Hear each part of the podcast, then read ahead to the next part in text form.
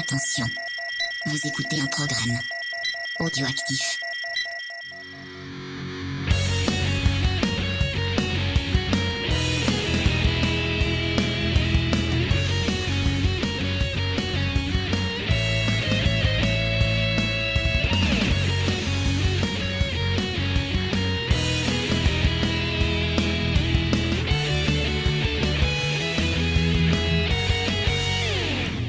Bonjour à tous, chers auditeurs et fans de séries. Bienvenue pour enfin un nouvel épisode de Geek en série.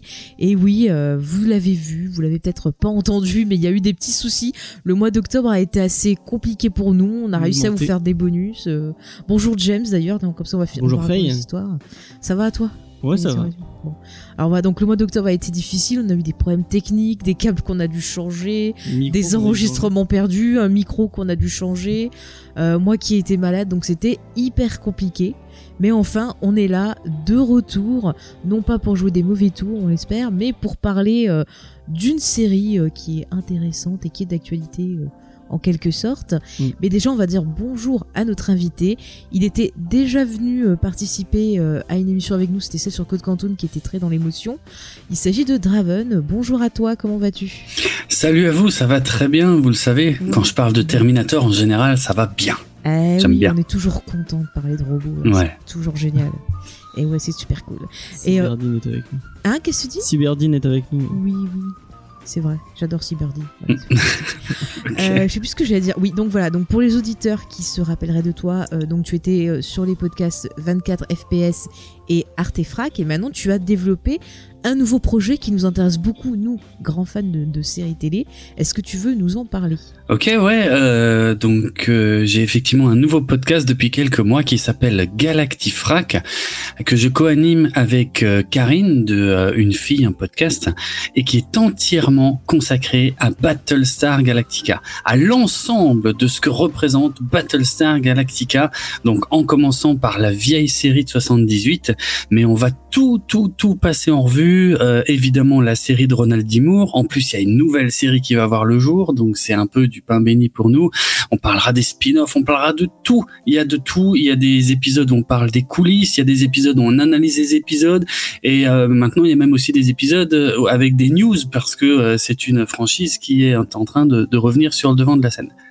Ah mais ça c'est cool, franchement, Mhm. Battlestar, je- j'adore cet univers. C'est vrai qu'on a eu la chance de pouvoir euh, en parler euh, dans Geek en série, Ouais, ça avait été malheureusement trop court pour nous, parce qu'on pouvait pas tout dire, mais franchement on était super content de voir que tu développais ce projet, parce qu'il y a tellement, tellement de choses à dire sur cet univers. C'est énorme, c'est énorme tout ce qu'on peut dire, tous les thèmes qui peuvent être abordés et qui sont abordés dans la série, et parfois des thèmes euh, complexes, euh, voire euh, difficiles, et, et pas forcément courants.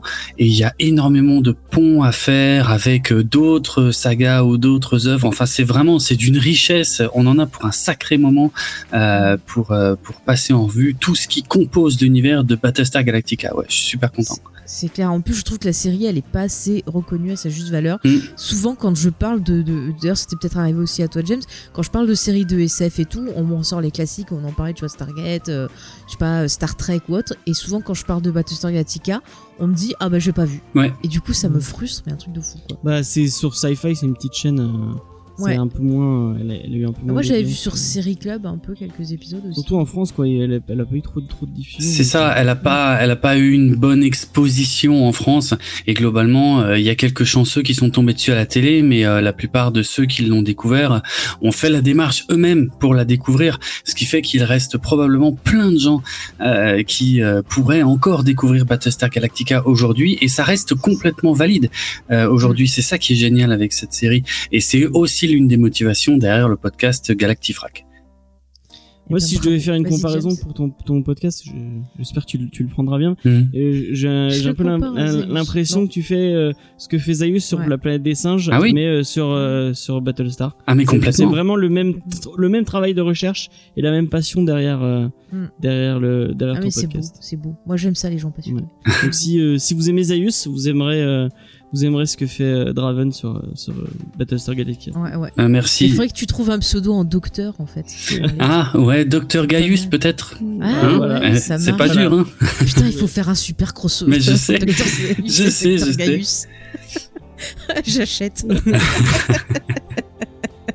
On en discutera, mais pourquoi pas Pourquoi Allez, crowdfunding, on y va. Excellent. Euh, avant de nous lancer dans le vif du sujet, parce que comme ça on restera dans les robots, juste je voulais euh, remercier deux personnes qui nous ont mis de gentils commentaires euh, sur, ben, sur iTunes. Donc il y a Nadège déjà qui nous a découvert récemment et qui nous a mis une petite liste de séries. voilà, se demander si on allait en parler ou pas. Donc Ouais. tu verras en nous écoutant, il y a certaines séries qu'on a abordées comme ça vite fait parce que ben, soit on les a pas trop aimées, soit on les a pas encore vues. Donc c'est pour ça qu'on n'en a pas parlé. Il y en a une dans ta liste, je peux te dire qu'on la traitera. Et oui, car j'ai appris la nouvelle aujourd'hui, un de nos prochains invités l'a choisi. Je te dis pas laquelle pour la surprise, Nadège, tu verras, mais je pense que tu seras contente. Et euh, je remercie également euh, Miss Lune qui euh, nous a laissé aussi un gentil commentaire et qui donc nous a trouvé récemment et qui a rejoint aussi notre Discord, j'ai vu passer Ouais, dessus. Donc voilà, c'est cool. Merci à, à elle et puis merci à toutes les personnes qui nous ont envoyé des messages via les, les réseaux sociaux, euh, euh, qui ont rejoint le Discord aussi. Ça nous touche beaucoup, ça, ça nous fait plaisir de, de voir ça. James, tu veux dire quelque Et chose? oui, un petit truc, euh, bon, je- tu vas râler, je fais un peu ma promo, mais Oui, mais vas-y, vas-y, fais ta promo pour Watchmen. Euh, on parlait ça de Discord, ouais. mais du coup, si vous, je sais pas si vous regardez Watchmen, euh, je sais pas si Draven, tu as commencé à regarder Watchmen. Non. Regarde cette série. elle- Et elle il faut géniale. absolument. Ah oui, je suis convaincu qu'il faut que je la voie. Il me manque juste un petit peu de temps pour l'instant, mais oui, je veux la voir. Et bah, on a commencé les récaps, euh, Ouais. comme Mhm. on avait promis qu'on allait le faire. Ce- ça- C'est pas sur ce flux-là, donc c'est sur le flux de Comics Discovery. Euh, Vous pouvez aller, aller Parce que écouter. là, ça sera euh, Mandalorian. Ouais, là, ce sera Mandalorian qui va, qui va pas tarder à arriver. Ah, Mais euh, du coup, si vous avez, même si vous avez pas lu, c'est une série qui est vraiment très cool. Euh, Il y a beaucoup de gens qui nous demandent, et si, Oui. si on n'a pas vu le film, si on n'a pas lu le comics, est-ce que euh, il y a moyen de regarder la série? Je pense que vous pouvez. Et enfin, c'est quand même un plus quand même d'avoir au moins vu le film, mais euh, Oui, vous- pour certains Easter vous eggs. pouvez, euh, vous sous-entendus. pouvez aller jeter un coup d'œil euh, à la série. C'est vraiment une très très bonne série, même en dehors du, du fait que ça soit une série Watchmen. Euh, moi, je vous- que, peux que vous conseiller d'aller écouter, écouter les récaps sur le flux de Comics Discovery. Si vous voulez, les liens seront dans la description pour aller pour aller écouter. euh, le- vous- de toute façon, vous allez vous avez les articles sur le site. Mhm. Euh, et puis voilà. Puis il faut rappeler qu'on enregistre en plus en live sur Ouais, et Discord. on enregistre en live sur ça. Discord avec vous. Mm. Et si vous voulez, euh, si vous, avez, vous êtes à jour sur les séries, euh, sur la série au moment où on enregistre les trucs, euh, vous pouvez venir même interagir avec nous directement Mm. et donner vos théories et, et vos avis sur, l'épisode. On l'a fait, on l'a fait avec l'épisode 2 là, avec avec deux- avec deux auditeurs et c'était vraiment très cool. Donc Mm. Bah D'ailleurs, c'est vrai que ça plaît plutôt bien à la communauté. Je Ouais. pense qu'on pourra l'utiliser pour des futurs geeks en série. Déjà, je pense pour l'émission des auditeurs qu'on vous réserve à chaque fois en fin de saison. Euh, cette année, peut-être qu'on fera genre une espèce de libre antenne série. Mm. Euh, c'est le projet fou que j'ai en tête. Donc, écoutez, euh, et restez peut-être pour les pour les comme euh, cet épisode, je sais pas si tu l'as dit, Oui, pour c'est un- Mandalorian. et jumelé, non et jumelé avec Oui, j'avais oublié de le dire. avec Ciné Blabla, puisqu'on va faire un Ciné Blabla aussi Oui, c'est vrai, mais j'allais l'annoncer quand j'avais lancé le thème, mon petit James. Mais puisque tu y es, euh, les lançons ciné le blabla, thème. je pense qu'on on, on donnera peut-être tous les ciné blabla en live sur, sur le Pourquoi Discord. pas, on verra. Maintenant, ça, ça intéressant, marche. Écoutez, on est fou. On est fou. Voilà. Allez, on va partir dans les robots parce que c'est cool. Dans le futur, des machines ont été envoyées à travers le temps. Certaines pour tuer mon fils. Une pour le protéger. Viens avec moi si tu veux vivre. Sarah Connor, Qu'est-ce que t'as fait à mon fils? l'avenir nous appartient et tout commence maintenant.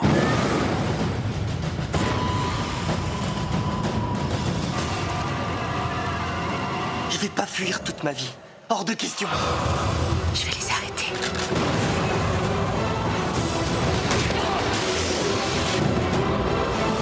Aujourd'hui, nous nous battons pour changer notre avenir. Personne n'est jamais en sécurité. La guerre pour sauver l'humanité commence maintenant.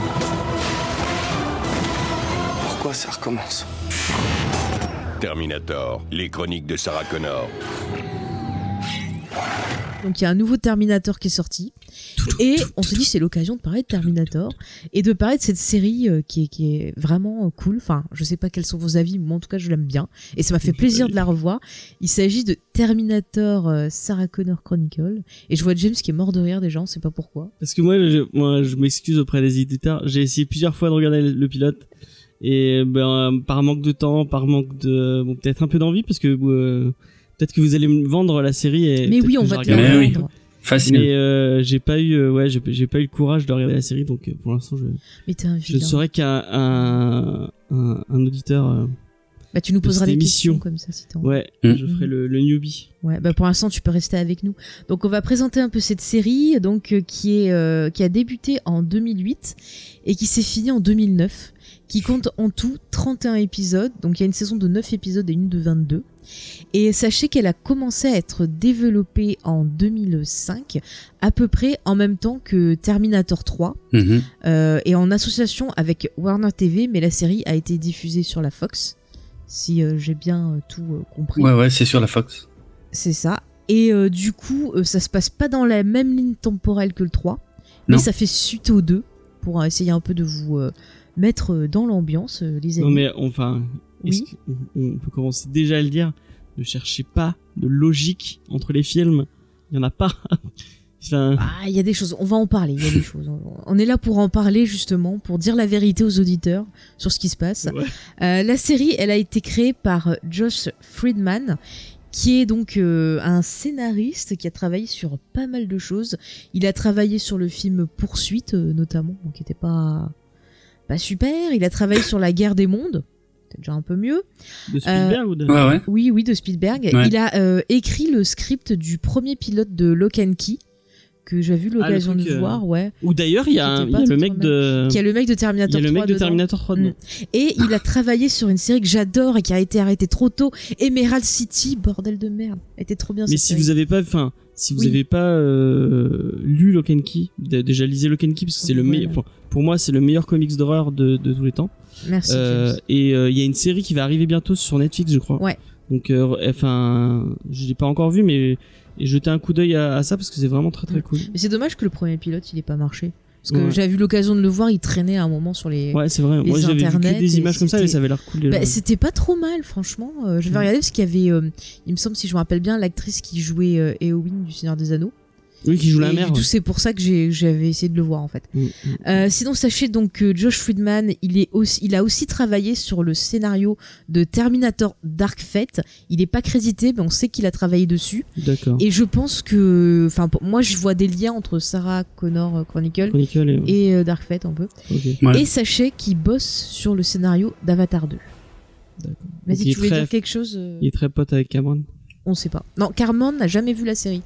Ah je ouais sais pas si tu, tu, tu as lu la même chose. euh, Euh, j'ai pas forcément cette info, mais effectivement, euh, j'ai jamais entendu Cameron s'exprimer sur la série, ça c'est sûr. Euh, par contre, euh, c'est un, un, un bel accomplissement, je trouve, pour Josh Friedman, parce qu'il est extrêmement fan du travail de James Cameron. Euh, et ça, on va en parler. euh, Ça va être un peu le sujet de cette émission.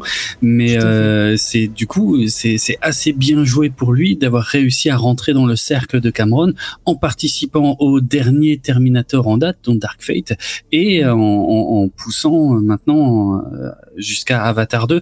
Donc euh, voilà, pour un fan, euh, on va dire des Ah, travaux de Cameron, c'est pas mal. Il s'en sort Mm. super bien. Mais d'ailleurs, on verra que la série elle rend hommage à- à Cameron. Et du coup, j'ai retrouvé donc euh, il avait dit euh, Josh Freeman que justement il avait parlé avec euh, James Cameron avant de de faire la série Ouais. parce qu'il voulait vraiment avoir son point de vue, euh, lui Oui. poser des questions et tout. Et que par la suite, il avait revu James Cameron qui lui avait dit qu'il regarderait pas la série, qu'il avait pas vu d'épisode parce qu'il le laissait faire en fait sa façon, son point de vue D'accord. et que du coup il voulait pas s'en mêler. J'ai l'impression Ouais. qu'ils s'en foutent de sa licence. Ah, je sais pas, C'est- disons que lui, je pense, enfin, j'ai- j'avais vu plusieurs interviews. Alors, tu me diras, Draven, On en parlera aussi, si tu peut-être as plus vu. dans Ciné Blabla, mais. Parce que d'ailleurs, Draven a fait une émission où il apparaît James Cameron dans Ah, euh. Final Mhm. Cut, donc justement, c'est un spécialiste. Euh, il me semble que lui, il voulait euh, normalement plus rien faire après Terminator 2. Enfin, pour lui, il en avait fini. Il y a, euh, ouais, c'est un sujet qui est un peu compliqué parce que Cameron s'est lui-même parfois contredit à ce sujet. Du- D'un côté, effectivement, lui a, longtemps considéré qu'il avait bouclé son histoire en deux films, ce qui me semble assez vrai d'ailleurs. Mais mais d'un autre côté, lui-même avait annoncé un, un Terminator 3 à une époque très lointaine, je crois dans les années 90, comme quoi il a il y a eu des moments où il a eu envie quand même de revenir dans cet univers. Il y a eu euh, aussi la petite suite non officielle qu'il avait euh, entièrement réalisée lui-même, qui était le Terminator 2 3D pour une, euh, une attraction des studios Universal. Bon, après, je sais pas si ça peut compter dans le canon, mais euh, mais euh, ouais, je sais pas. Dis- disons que voilà, ça dépend. Il y- a eu une époque où clairement il voulait faire une suite, et puis il a jamais pu la faire euh, lui-même pour souvent des questions de droit. Et je crois qu'après, il a complètement effectivement lâché l'affaire, quoi. Mm. Mais il me semble qu'avec le dernier Terminator qui est sorti, il a pu récupérer les droits. Oui, c'est c'est l'une des raisons, c'est c'est même l'un des arguments marketing de Dark Fate, effectivement, c'est de dire que Ouais. Cameron récupère les droits et que c'est de nouveau un peu lui qui chapeaute le truc, tout à fait. Mais il avait déjà, enfin après, c'est une histoire de gros sous. Peut-être ça t'intéresse peut-être pas la série, mais on en parlera dans Ciné Blabla. Mais Oui. euh, à, à l'époque du 4, euh, oui, c'est le 4. Euh, Ouais, Genesis. Genesis. Non, avait- Genesis, c'est le 5.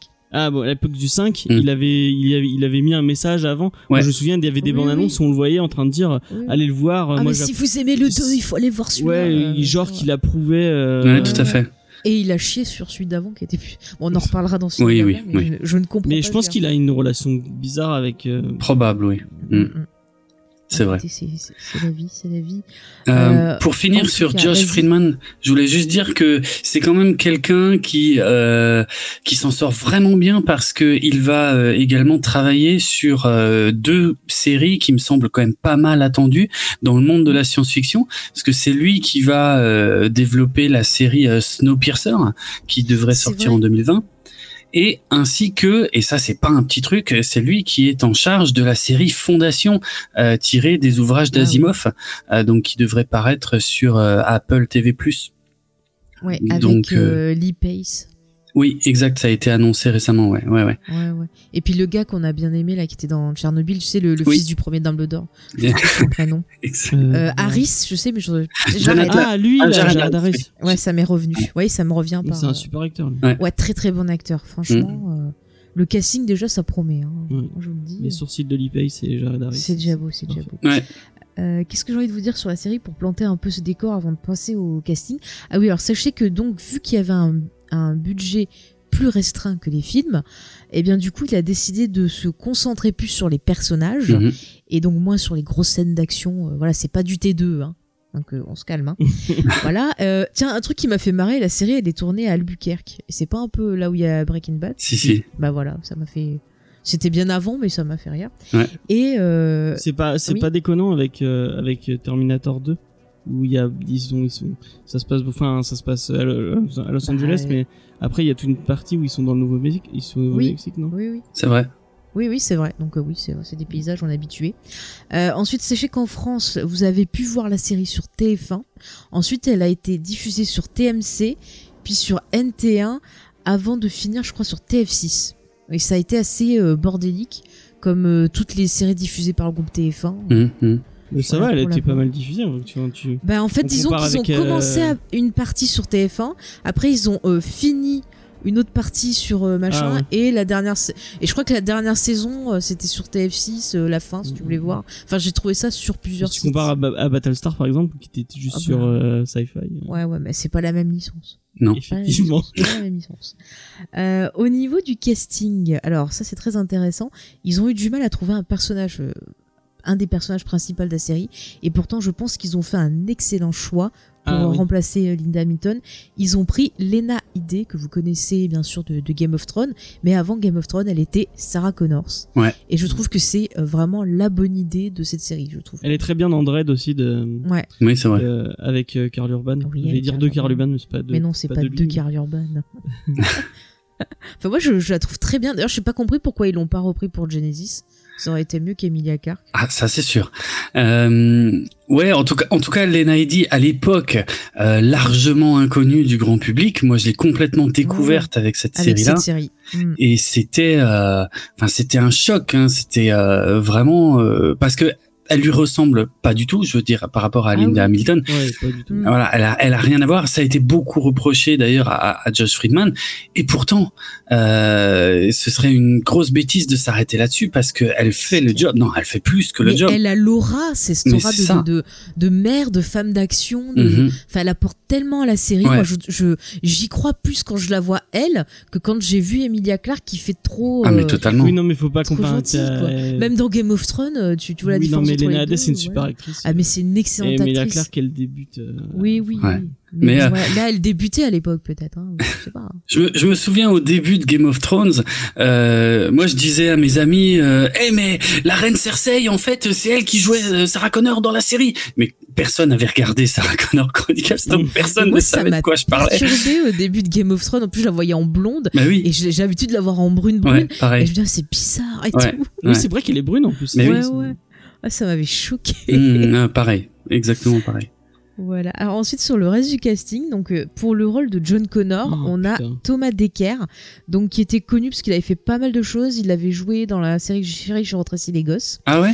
Euh, ouais, il faisait euh, le gamin. Il, avait Heroes, joué voilà dans 7 à la maison, dans Heroes. Et Ah. d'ailleurs, il y a une petite anecdote sur Heroes, c'est qu'au départ, le personnage qui jouait, devait jouer dans Heroes devait être un personnage homosexuel, mais en fait, l'agent euh, de, de Baker euh, de Decker a demandé à ce que le perso soit pas homosexuel parce que euh, son client en fait voulait vachement jouer dans Terminator et il avait peur qu'il ait pas le rôle de Connor si son personnage était euh, homosexuel dans Heroes qu'on pourrait Tiens. pas tu vois l'associer à John Connor truc que je trouve complètement idiot ouais. parce qu'un Ouais. acteur peut tout jouer donc Oui, euh, bah oui. voilà mais c'est une anecdote Mais que j'ai trouvé bizarre enfin, ils sont personnage, enfin, il est horrible dans Heroes. Il est super chiant. Bah d'ailleurs, si tu te rappelais aussi qu'il était horrible, on le voit également dans le village des damnés de Carpenter. Il fait un des gamins. Ah ouais. Voilà. Ouais, je Tiens. savais même pas.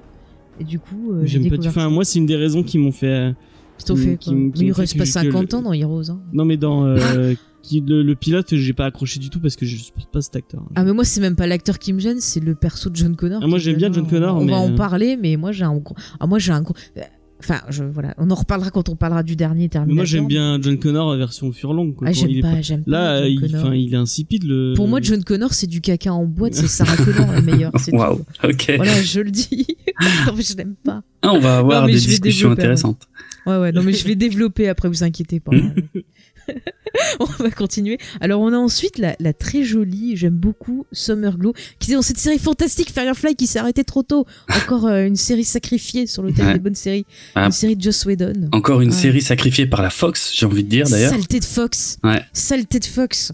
Oui, je brandis mon point, vous le voyez pas, mais je le, je le brandis. Non, mais j'aime beaucoup cette actrice. On la voit dans pas mal de séries, mais c'est dommage qu'elle ait pas une carrière plus, euh, pas, plus explosive. Je l'aime bien. Ouais. Je sais pas, elle est athlétique, elle est mimi, elle peut faire plein de Elle choses. fait quoi maintenant euh Pff, euh, Je sais pas, tu, tu la vois tout le temps à part dans plein de séries. Regarde, on l'avait vu dans un épisode de Grey's Anatomy. euh, Ah ouais. Moi, je l'ai vu dans des téléfilms de Noël. ou trucs Dans des téléfilms de Noël. Oh, L'année dernière, j'en avais vu un avec elle, c'était bien. Ouais. Ouais, ouais. Excellent. Bah, il y a plein de, il y a plein de, d'ac- de petits ils acteurs de sont séries tous qui faits. hein, ouais. Euh, D'ailleurs, il y en a un autre qui a fait des téléfilms de Noël, mais pas que. Brian Austin Green, qui Ah joue un personnage qui s'appelle Derek, mais je ne dirai pas le nom de famille pour pas spoiler. Mm. Alors lui, bah, vous le connaissez de Beverly Hills, c'est voilà, c'est trop bien.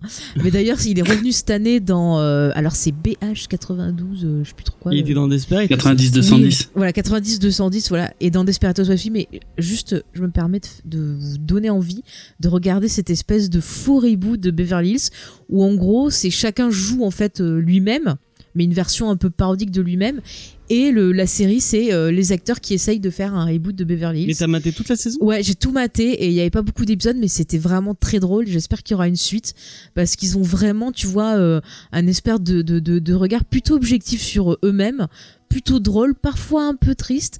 Et je trouve qu'il y en a qui ont réussi à bien tirer leur épingle du jeu, notamment Tori Sperling, je l'ai trouvé plutôt Ah ouais, bonne. Je pas Alors que c'était celle que j'aimais, une de celles que j'aimais le moins. euh, Ouais. dans, ouais, celle que je déteste le plus, elle est toujours aussi horrible, celle qui faisait Andrea. Enfin, voilà. Elle est un peu saoulante avec ses histoires de syndicats et compagnie dans, dans cette nouvelle version de. Ah oui, Enfin, c'est vrai ouais. qu'elle a, repris le. C'est pas. oui, c'est, euh, elle a repris la place de celle qui jouait Laura Ingalls ouais, et celle qui dirige le syndicat des, des acteurs de des acteurs. ouais. Voilà.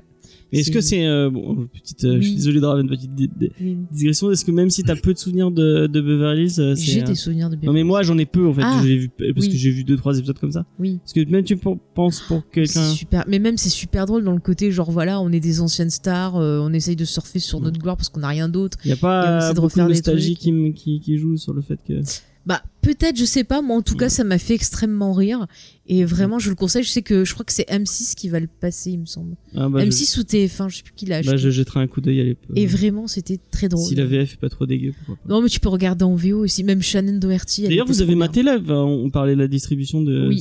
Sarah- Connor, tu l'as maté en VO ou en VF, euh, Draven J'ai testé les deux. En VO, en VO, mais euh, moi j'avais commencé à regarder la série euh, bien avant qu'elle passe sur TF1, si tu vois ce que je veux dire. Hmm. Ah, ok. Bah pareil, le tonton des États-Unis. Et toi, t'as testé les deux du coup? Alors pareil, j'avais suivi, tu vois, euh, en, en VO et j'ai testé la VF là parce que ça fait longtemps que j'avais pas revu. Je me dis tiens, je vais en profiter, je vais tester la VF.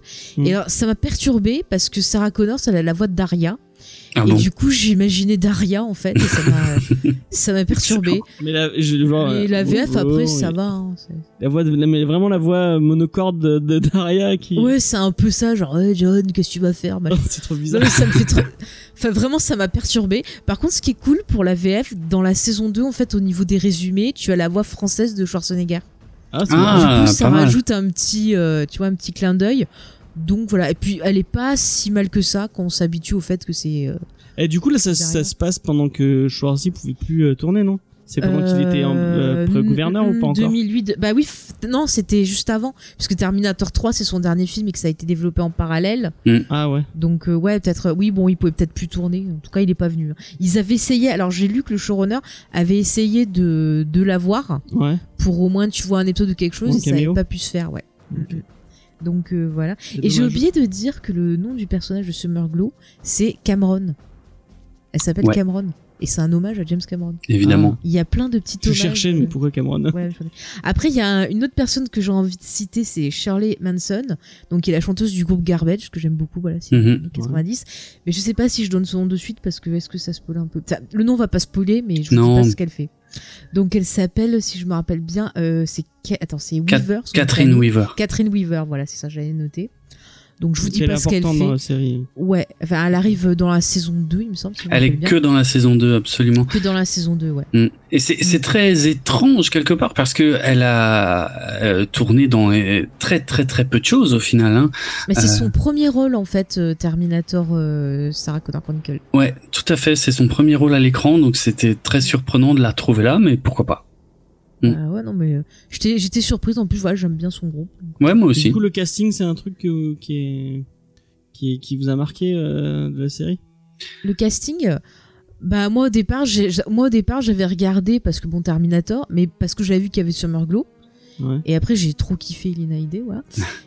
et euh, non, mais vrai, le casting, je trouvais qu'il quelque chose qui vous a fait bien. rester dans la série. Ah oui, Ouais. alors si je peux euh, effectivement euh, faire mon premier euh, moment fanboy euh, maintenant, effectivement, pour, pour vous expliquer un peu le contexte à l'époque, pour moi, c'est que Terminator 3, on en reparlera dans Ciné Blabla, et Terminator 3 a été une sacrée douche froide euh, parce que euh, je, enfin voilà, pour moi, ce Terminator 2, je l'ai pas dit ici, euh, vous le savez peut-être, mais Terminator 2, c'est un peu le film ultime, quoi. Encore aujourd'hui, hein, c'est c'est c'est le plus grand film qui ait jamais été fait. C'est un film que je connais absolument par cœur, dont je ne me lasserai jamais, euh, que, que que je trouve génial à tous les niveaux.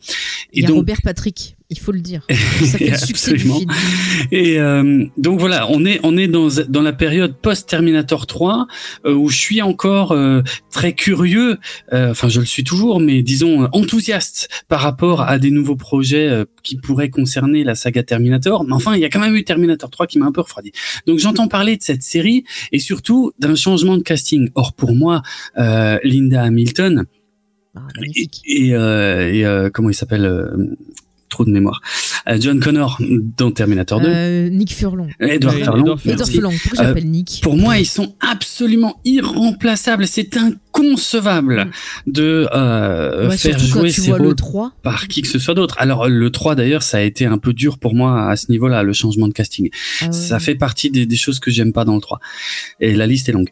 Mais Ah, euh, Voilà, donc on va dire ça partait mal. Et, et globalement, quand j'ai lancé le pilote, en plus le pilote euh, de Terminator, enfin de Sarah Connor Chronicles, à l'époque il avait fuité, c'est-à-dire le, le pilote qui avait été présenté à la chaîne de télé avait fuité. Donc j'avais pu me le procurer avant même que la que la série démarre vraiment. Et à- Il y ensuite, avait pas les effets spéciaux que t'es pas tout à fait fini ou il y avait voilà, il y avait deux trois trucs qui plus, étaient ouais. pas finis et il y avait euh, des petits bouts de scène euh, en plus euh, également dans le dans le Mm. prologue euh, qui est qui est tout au début. Et donc moi je je lance ça juste vraiment dans l'idée de me dire allez, je veux bien y jeter un œil pour voir. Mais franchement, j'y crois pas. C'est impossible, impossible, impossible de remplacer euh, Sarah Connor et John Connor euh, tels que je les connais. Et franchement, j'ai été scotché. Mais scotché, c'est euh, de toute façon, je peux vous le dire. Peut-être, euh, je m'avance un peu par rapport à Ciné Blabla, mais pour moi, Sarah Connor Chronicles est la seule suite à Terminator 2 qui en vaille la peine. Point. J'applaudis, je pense la même chose. Voilà. Voilà. C'est euh, vraiment, j'ai été impressionné parce que, euh, comme on l'a dit, Sarah Connor, physiquement, elle ressemble pas, mais le personnage, il est là, il est complètement là, c'est c'est parfait. Euh, Thomas Decker en John Connor. Euh, pour être franc, je suis totalement convaincu aussi, ça marche. Il est, euh, il est un peu plus dans la retenue que le John Connor de Terminator 2. Mais on sent qu'il y a des, il y a, il y a, il y a beaucoup de, enfin, il y a des choses complexes qui se passent chez lui. Il doit gérer quand même pas mal de choses. Euh, on Ah développera bah, peut-être ça après. l'adolescence. Oui, voilà, notamment l'adolescence, qui est quand même un, un thème euh, au centre de la série. Important. Euh, alors, Summer Glow, euh, je vais pas trop en dire, mais enfin, ju- juste pour l'instant dire que moi, j'avais pas vu Firefly à l'époque, donc je ne connaissais pas du tout Summer Glow, si ce n'est que je voyais partout, par contre, euh, quand je m'intéressais à Sarah Connor Chronicles, que c'était marqué Summer Glow de Firefly, mais partout, tu vois, je me disais, mais putain, qu'est-ce que ça peut bien être qu'elle a, qu'elle a fait de, de, de si connu, quoi. Donc je n'ai regardé Firefly que des années plus tard, mais ce qui est marrant, et je dois être un des rares dans ce cas, c'est que ayant découvert Summer Glow avec cette série-là, mais moi je la surkiffe dans cette série et je l'ai trouvée un peu fade dans Firefly du coup. Euh, mais euh, C'est la jeunesse. Ouais, je sais, c'est pas ça, c'est peut-être pas un avis très courant, mais moi je, je la trouve absolument parfaite. Euh, c'est c'est vraiment une super actrice parce que c'est pas du tout simple ce qu'ils lui ont demandé de faire. C'est clair. pareil, C'est clair parce que je joue un robot. euh, Mm. euh, en plus, ce qui est fou, c'est que elle joue un robot, mais elle arrive quand même à transmettre des émotions et oui, tout en restant, ben voilà, euh, Terminator. Je la trouve limite. Alors, je vais me faire taper dessus. Je la trouve limite plus douée que que Schwarzenegger. dans- mais quelque part oui parce qu'elle a- elle doit faire quand même finalement beaucoup plus de choses et beaucoup plus longtemps. Et, euh, et quelque part oui, franchement, euh, ça a vraiment pas dû être simple pour elle. Donc euh, chapeau, moi pour moi Summer Glow, euh, c'est- enfin c'est Cameron forever quoi. hein. Je, Ah, Je sais, c'est dur pour les fans de, de Firefly, mais, mais je la ferais faire mille fois là-dedans. Ouais, mais je pense que Firefly, ça l'a préparé. Euh, Tu En vois, il y a des chances. Enfin, Faye m'a dit Oui. qu'elle doit jouer plusieurs.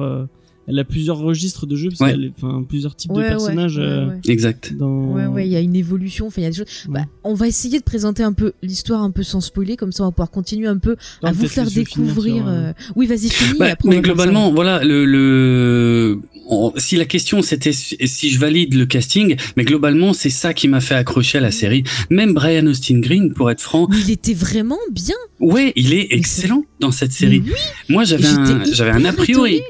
Mais pareil, parce qu'à l'époque, je me rappelais de lui dans euh, dans Beverly Hills, Ouais. lui en tant que que pseudo, euh, je crois qu'il était rappeur-chanteur à un moment, il avait une petite carrière musicale, et je me suis dit mais qu'est-ce qu'il vient foutre là-dedans Mhm, Et Le mec, tu le vois dès la première scène, ça fonctionne. Il est Dans super bon. Desperate, il était bon. aussi. Ouais, dans Desperate, oui, bon, il avait un petit rôle de gigolo, mais là, tu le vois, franchement, en mec d'action, tu t'y attends pas. Et, euh, Exact, exact. il est très très bien, Mm. très très bien. voilà. Euh, C'est peut-être ça qui a plu à sa femme. Elle a peut-être vu la série Megan Fox et elle dit ah bah très très bien. Voilà. Moi, je vous fais leur histoire. Écoutez, je sais pas, à mon avis, elle a peut-être pas vu, mais bon. Excellent. Donc voilà, euh, on va dire vraiment pour rester sur le point casting, bah franchement euh, chapeau bas. Parce que euh, ouais c'est un des trucs qui m'a le plus impressionné dans cette série à la base, c'est que euh, la compréhension des personnages et l'écriture des personnages était tellement bonne et, surtout les acteurs étaient tellement bien choisis que franchement là je me suis dit Je- ah je ne- ok. Moi, je ne comprends pas que cette série n'ait pas eu euh, du succès en folie et qu'elle ait pas continué plus parce qu'on sait que le, Ouais. le, le, le scénariste il avait prévu au moins je crois trois ou quatre saisons Ouais, ouais, pour ouais. raconter son histoire Exact. et ils l'ont pas laissé finir Non. et ça m'a énervé mais Et je crois que c'est à l'image de toute la licence. Hein. Ah mais c'est c'est un truc de C'est une hein. licence sacrifiée. c'est une- mais oui non mais c'est un truc de de fou C'est une série qui a pas eu de bol, elle est, elle est pas sortie au bon moment en plus, euh, on en ça. reparlera, mais il y a eu Bah, un la première gros saison c'était pas avec la grève aussi Bah, c'est ça. c'est pour ça qu'elle fait que 9 épisodes C'est ça, la, la fin de la première saison a dû être amputée un petit peu Mm. en urgence euh, parce que à cause de la grosse grève des scénaristes qui avait quand même euh, eu des répercussions dans tous les domaines à la télévision à Hollywood à l'époque. C'est Euh, ça. et donc Même des grosses séries comme Lost, ils avaient été amputés d'épisodes. ouais, ouais, Ouais, exact. bah du coup ça les a arrangés parce qu'après ils se sont dit on fera tout le temps 16 ou 18 épisodes, tu vois. Ouais. Mais par exemple, tu vois, je pense à une autre série aussi qui a eu euh, un peu le même destin, c'est Pushing Daisies que j'avais beaucoup aimé qui est euh, par euh, euh, Fuller, je me retrouve plus son Brian. Fuller. Brian Fuller et c'est pareil la- Ouais, avec Lee Pace, c'est pour ça que bon moi j'ai découvert comme ça. mais pareil, la première saison était très courte et la deuxième bon un peu plus longue, mais au final euh, la série a été stoppée parce qu'elle a pas eu le temps de s'installer aussi et pourtant elle était très très bonne aussi. On en parlera un jour. une série. il faut qu'elle ait ait plus le temps d'installer son intrigue et Hum, hum, hum. si, Et là, si- voilà. si tu fais couper en plein milieu, c'est compliqué. c'est de la merde, c'est c'est chiant, voilà, c'est pas- ça m'énerve. Comme Emerald City, on l'a tué, comme plein d'autres séries que j'aime. Non mais je pesterai sur plein de séries. Jericho, Jericho, tiens. De toute façon, on va faire une émission sur ça où on Jericho pestera. aussi, c'était cette époque-là, non? Euh, Jericho, c'était un petit C'est peu plus avant. post, euh, C'était avant, post-Lost, Jericho. euh, Jericho. Non, Jericho, c'était avant. Ah ouais? Ah oui, ça passait dans l'époque de la trilogie du samedi, mon petit. Ah oui, c'est vrai. Ah oui. C'est vrai, c'est moi qui dis des conneries. On en reparlera de Jericho. Euh, J'ai une dernière anecdote sur le casting, euh, c'est que autant Thomas Dekker pour le rôle de John Connor, lui était apparemment ultra fan de la Mm. Terminator et euh, et donc euh, voilà, il, il s'en est servi pour euh, pour son interprétation. Mais ce que je trouve encore plus bluffant dans le cas de Lena Headey euh, pour le rôle de Sarah Connor, c'est que elle apparemment n'avait pas vu les Terminator ou euh, bah, alors j'ai lu des, des déclarations contradictoires à ce sujet parce qu'il y a une interview où elle avait dit qu'elle avait vu peut-être genre une fois le premier euh, il y a longtemps et que voilà ça avait pas marqué plus que ça et un autre truc euh, sur les dans les bonus des DVD où elle dit qu'elle a jamais vu la série mais bref c'est pas un truc qui l'avait particulièrement marqué et elle a pas voulu les voir en fait elle a préféré euh, travailler le personnage avec les indications euh, de Josh Friedman du scénariste pour construire le personnage ce que je trouve encore plus bluffant euh, par rapport au fait qu'elle a vraiment chopé le personnage d'une manière euh, Mm. parfaite quoi. Ouais, mais après, en même temps, vu que lui, il est super fan, il a dû vachement lui décrire. Oui. Mais après, après c'est bien parce qu'elle aurait pu tomber dans la caricature d'essayer d'imiter le jeu. C'est de- sûr, c'est vrai. Ouais, c'est Et vrai. c'est marrant, moi j'avais lu que c'était Summer Glow qui avait jamais vu euh, Terminator et que du coup elle avait pas voulu regarder pour pas euh, être imprégnée du jeu de, de Schwarzenegger dans le côté. Ah, peut-être Parce que c'est possible aussi, exact. Il y a aussi ça pour hein, Summer je sais Glow. pas. Ouais, c'est vrai. En même temps, le jeu de Schwarzy, il est pas. Enfin, c'est pas ça qui, qui fait briller. C'est c'est- pas, mon mais- deuxième doutou après Stallone. Moi je, je voulais des peluches Schwarzenegger, j'en ai pas eu. Et si un jour j'en trouve une, je le prends. Mais il a jamais été. euh, Tu, tu ne l'embêtes pas. Non, mais ouais, je suis complètement d'accord avec vous Il deux dans le sens où Schwarzy est un de mes acteurs préférés et de loin, de très très loin, je l'adore par-dessus tout. Mais c'est pas un acteur incroyable, sauf Oui. dans le rôle du Terminator où il a quand même euh, tellement bossé le truc avec Cameron. Et il y a que avec Mm. Cameron qu'il est bon pour moi. Ah. Euh, c'est que que voilà, là, il a vraiment apporté un truc True au Lies. personnage. Dans True Lies, mais, mais il me fait tellement rire dans True Lies, quoi. Ça fonctionne oui, tellement parfait. bien avec Ouais. Jimmy Lee Curtis, quoi. Ouais. Tu l'aimes pas dans Conan. euh. Ah si, bien sûr. Ouais, ça c'est l'exception. Allez, l'autre Moi, exception. moi, je l'aime beaucoup dans un flic à la maternelle quand il, il s'occupe des gosses. Bon, J'avoue, celui-là est cool aussi en fait. voilà, c'est juste, juste ça. Bon, ouais, on va citer la course aux jouets. Puis on- Ah non, on va Non, faire- là, non, là, ça va non, trop loin. pas la course aux jouets. euh, pff. Junior aussi, pas petit. Ah non. le bébé Schwarzenegger. Mm. Bon alors sur ce, on va juste planter les camps, on va un peu expliquer de quoi parle la série et euh, après on continue notre vie. Au Pire on passera. trouve, Il y a des gens qui nous écoutent et qui ont jamais vu aucun Terminator. Quoi? Mais c'est pas possible. Impossible. Et bien vous écoutez Ciné Blabla, vous saurez qu'est-ce que c'est Terminator. Bon, on va essayer de vous expliquer. euh, 5, 6, 7, 12, on va essayer d'expliquer ça. Alors d'habitude c'est James qui fait des pitchs, mais là vu Mm. que. Bah, je peux pitcher le pilote et là, je peux pas spoiler. Hein. Ah bah vas-y, tiens, vas-y, dis-nous ce que t'en as re- retenu. Comme ça, on Alors, euh, Terminator, déjà, bah, euh, la licence de quoi Qu'est-ce que ça parle? Mais ça- on s'en fout de ça, on a dit Ah, la série. Ils avaient la- qu'à voir les films. Non mais vas-y. Bah, il eh, faut bien en parler parce que Plante, vas-y, les- vas-y, vas-y, je euh, t'embêtais. Euh, bon, on va suivre euh, la vie de Sarah Connor et de John Connor. Euh, Sarah Connor a été euh, attaquée par un Terminator, donc une espèce de, De robot. de robot tueur euh, quand elle était jeune, je crois. Elle, a- elle a, le, elle a quel âge dans, dans le premier? Elle a une vingtaine Oh d'années. là, c'est pas évident. euh, ouais, dans ces eaux-là. C'est l'époque où elle avait une choucroute en vingtaine d'années. 85-86, Ouais. quoi, à peu Et près. elle va se faire, euh, enfin, agresser. Elle va rencontrer deux personnes. Euh, donc un Terminator, donc un, un robot tueur qui vient du futur. Et un stalker. Et une autre personne qui vient du futur qui s'appelle Kyle Reese, euh, avec qui elle va avoir une, une romance.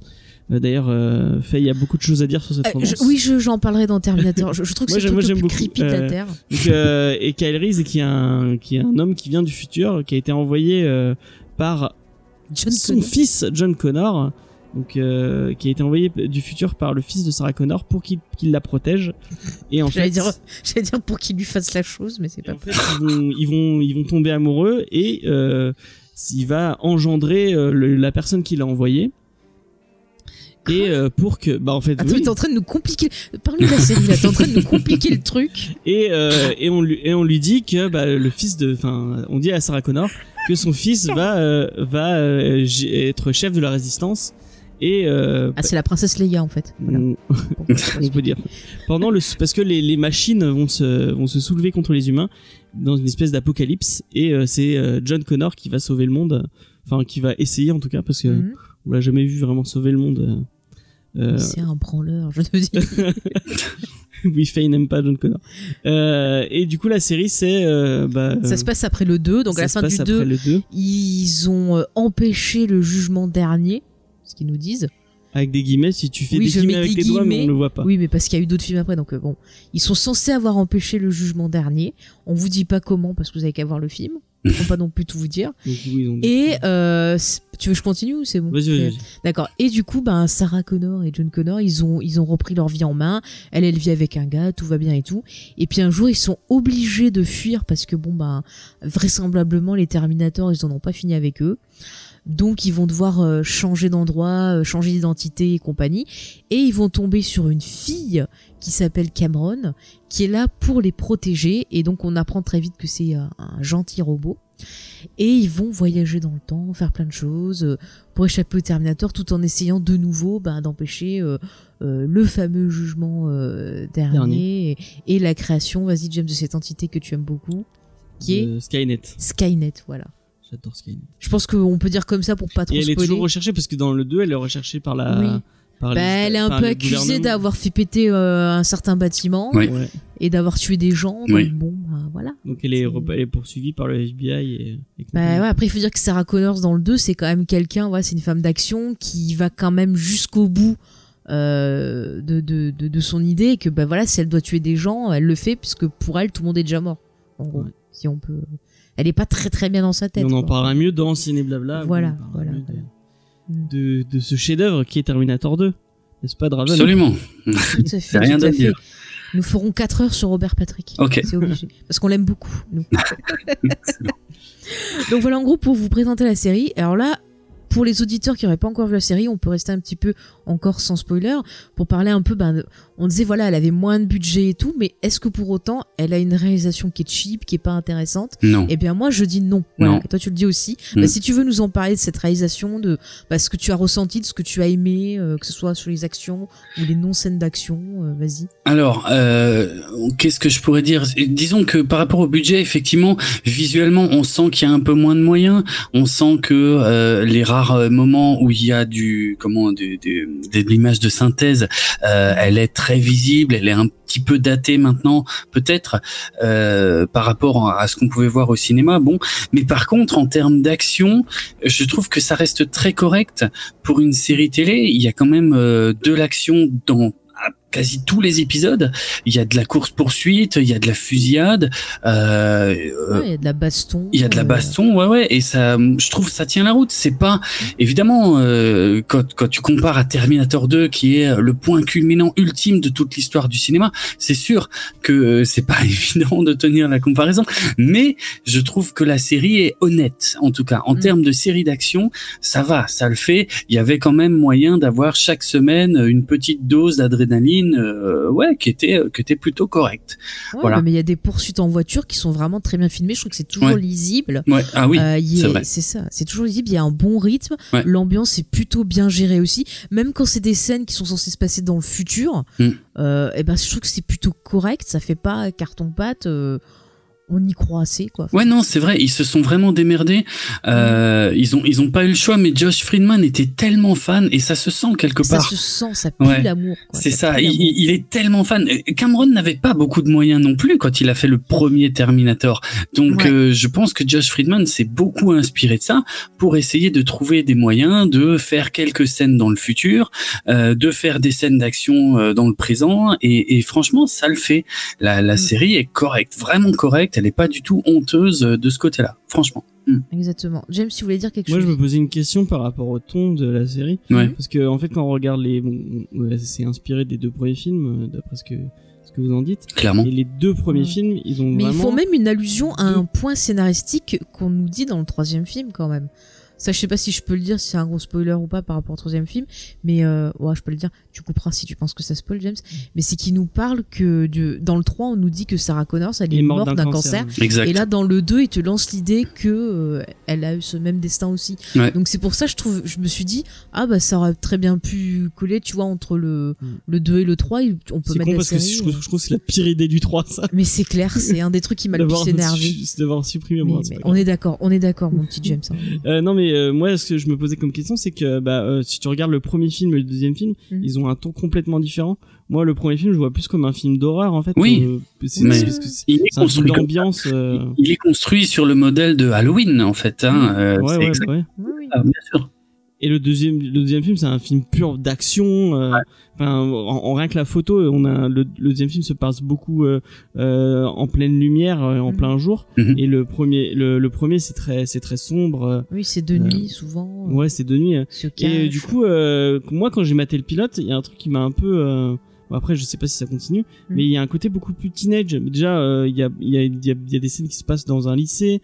Euh, on, on tourne beaucoup autour de John Connor et de une espèce d'amourette un peu, euh, euh, enfin, avec. euh, avec, euh, quelqu'un qui avec qui il discute. Enfin il y avait il y avait un ton un peu plus teenage je me suis dit merde mais enfin ce côté teenage il y, est- il y est pas dans les euh, dans les films. Non, mais je trouve ça qui continue après? Plutôt logique quelque part euh, par rapport à l'âge qu'a John Connor dans la série.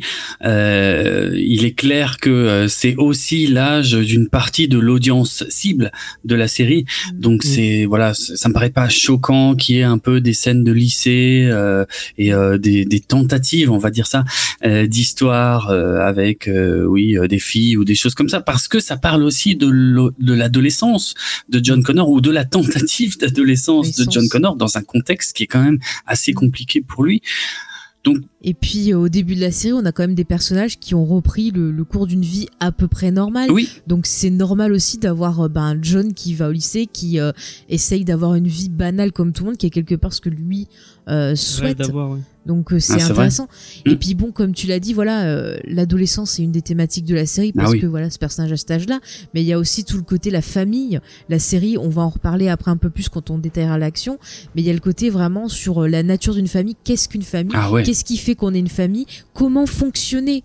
Aussi en tant que famille Ouais. et on voit souvent que justement on a des désaccords entre Sarah et son fils parce que Sarah elle bon bah c'est une mère mais en même temps elle sait ce qui est censé représenter son fils et elle se dit que son rôle c'est de le préparer du mieux possible parce que bah le pauvre il a pas le choix quelque part de, de Oui. son choix de vie donc elle essaie de l'aider le mieux possible et lui euh, tu vois ne comprend pas un peu pense que sa mère elle est peut-être trop sur lui qu'elle exagère un peu que voilà il a pas envie de faire ça qu'il aimerait faire autre chose et tout donc c'est normal qu'ils soient en opposition et c'est plutôt Ouais. intéressant Ah oui. même euh, même la relation entre euh, voilà euh, les autres personnages et le personnage de Cameron est super intéressant aussi quoi Ah mais complètement. De toute façon, là, t'as mis le doigt euh, sur le deuxième élément qui m'a fait euh, complètement accrocher à la série, c'est que le premier élément, c'était de me dire, ok, le casting, ça va, c'est pas trop du foutage de gueule, mais vraiment, là où je suis devenu de plus en plus fan au fur et à mesure de la première saison, c'est les relations entre les personnages, mais c'est superbement écrit.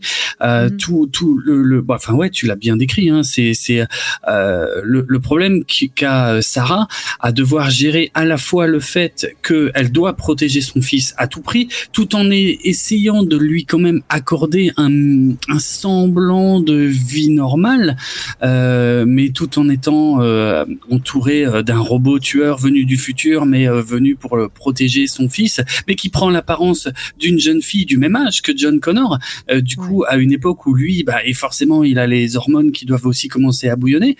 Euh, mais tout ça est écrit assez euh, assez finement et, effectivement il y a des tensions entre les personnages qui sont super intéressantes et qui rendent la série super riche en fait. Au-delà de du, du, du, scénario euh, euh, il y, a, y a plein de dialogues qui sont hyper bien écrits entre tous ces persos quoi. Mm. non mais vraiment moi j'étais il y a plein de fois j'ai été hyper touchée par des propos que que, que tenait Sarah et tout et euh, je la trouve admirable. C'est vraiment c'est une figure de mère euh, à retenir quoi dans le panthéon des mères euh, Sarah Connor c'est la mère ultime mais c'est pas qu'une mère c'est aussi une femme une guerrière. Je veux dire elle a une force en elle pour supporter tout ça pour avoir toujours ce courage d'avancer de combattre. Mm. ça aussi c'est un truc qui est super intéressant c'est trouver le courage de continuer quand la vie c'est quand même de la merde quoi parce qu'il t'arrive plein de conneries et avoir cette force là je trouve c'est super cool après, tu as d'autres thématiques.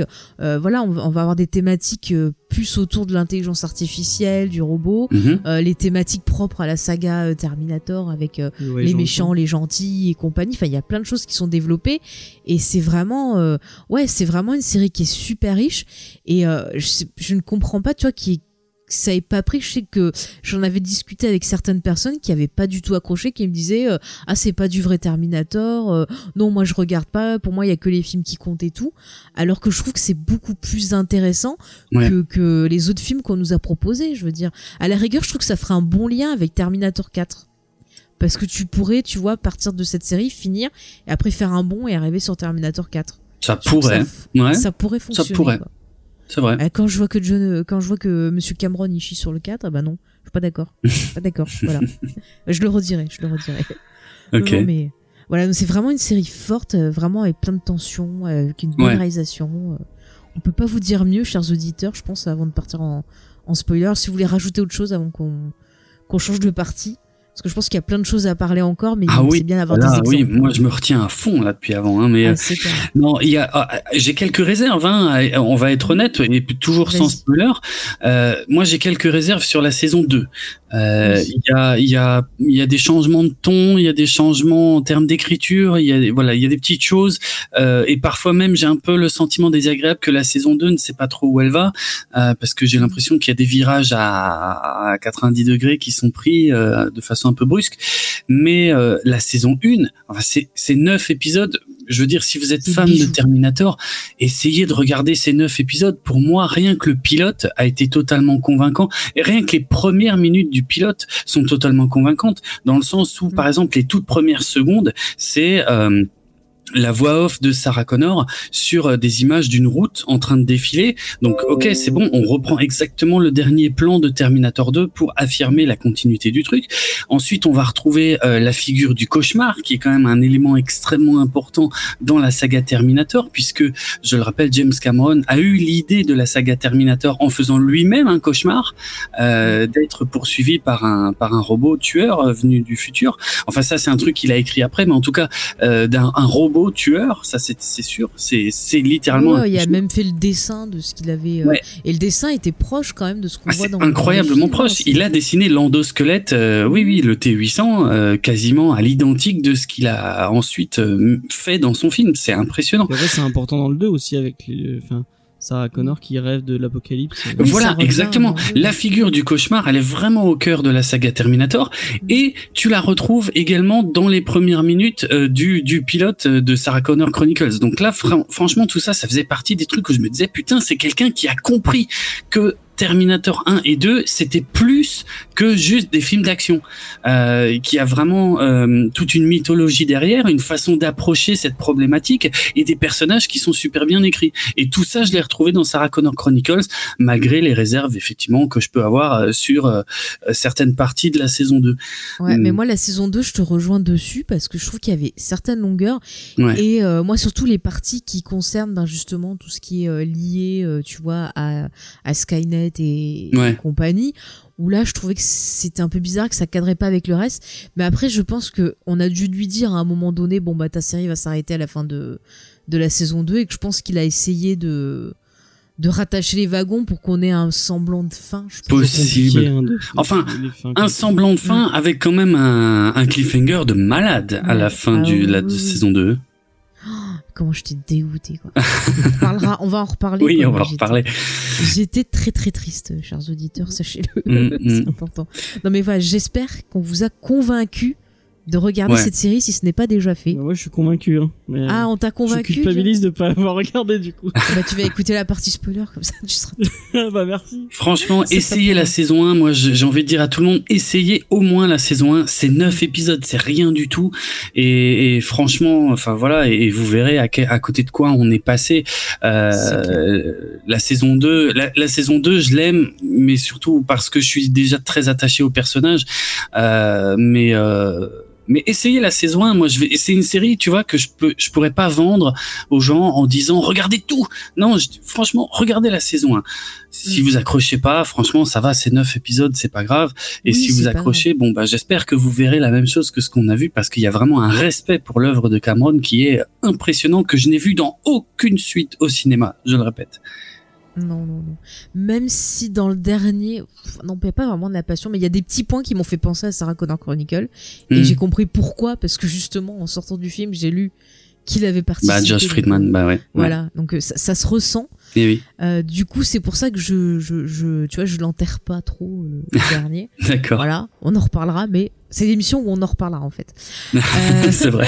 Du coup, avant de se lancer dans les spoilers, pour faire un peu une petite pause et euh, lancer un peu ces deux parties, Mm. euh, on a reçu une réaction euh, en audio qui nous a été envoyée par euh, Sophie euh, du podcast euh, Les Pieds dans la Gueule, qu'on a reçu euh, déjà euh, plusieurs fois, que ce soit un récap Watchmen ou un, deux ciné blabla d'ailleurs, On a fait avec elle aussi. avec euh, donc euh, voilà, on vous laisse Avec son le- podcast qui est génial d'ailleurs. Son podcast qui est très bien sur le cinéma podcast, aussi. Mais-. Il y a aussi 24 FPS qui est très très bien. Voilà. Oui. On- on- Merci. Tous les podcasts ciné sont ça très bien. parle pas de la même chose. Oui, oui, c'est pas tout à fait parce qu'ils prennent une thématique ou ça peut être un réalisateur ou et ils parlent de plusieurs films autour. Enfin, c'est ouais, mais c'est bien, on a 24, plein de points de vue un- différents. Podcast d'actu, non Euh, Enfin, d'actu. Oui, ça peut être l'actu, ça peut être sur un film précis. euh, Enfin, vas-y, explique hein, si, si tu veux. Bah, disons que euh, 24 FPS est clairement euh, calqué sur les sorties ciné, euh, quoi Ouais, qu'il voilà. arrive. Voilà. Donc oui, on peut on peut dire que c'est un podcast d'actu, clairement, clairement. ok. Bon ben voilà, on laisse le, le petit message. Coucou James et Fait. Alors voilà, je vous donne mon avis sur la série euh, Sarah Chronicle, euh, Sarah Connor Chronicle. Euh, alors voilà, moi c'est une série que j'ai vraiment adorée et qui pour moi n'a pas assez duré, vraiment une série sacrifiée on va dire, et qui en fait, voilà, proposait quelque chose d'intéressant, à savoir le développement de Skynet et du coup d'explorer l'univers et sa mythologie. Et ouais, j'étais frustrée de pas l'avoir développé plus que ça. Et, euh, surtout qu'à la fin, ça se termine de manière. Et ben voilà. On n'aura pas plus. C'était dommage. Euh, voilà. Et puis, euh, ce qui avait d'intéressant aussi dans cette série, c'était le casting. Lena Headey avant Game of Thrones, qui déjà était extraordinaire comme actrice. Et Summer Glow, qui est une, actionnaire un peu à la Jennifer Garner, qui est cool aussi. Et qui a pas une carrière de ouf. C'est bien dommage. Voilà. Et bien, c'était mon avis. Et puis, je vous fais des bisous. Donc voilà, c'était euh, le message de Sophie qui, elle aussi, a beaucoup euh, apprécié la série. Vous voyez, chers auditeurs, si vous n'êtes pas encore partis, euh, elle vous conseille, elle aussi, sans spoiler, de découvrir cette série. Bien sûr. Ouais. Non, je la rejoins complètement et, et- Mm. et je comprends la frustration et pas qu'un peu. Ah oui, non, mais c'est frustrant quand tu quand tu, tu vois, tu aimes des personnages, tu aimes un univers et qu'on te donne pas une fin Ouais. et que tu dois te conten- contenter de, de, de voilà, de d'autres films euh, comme Genesis.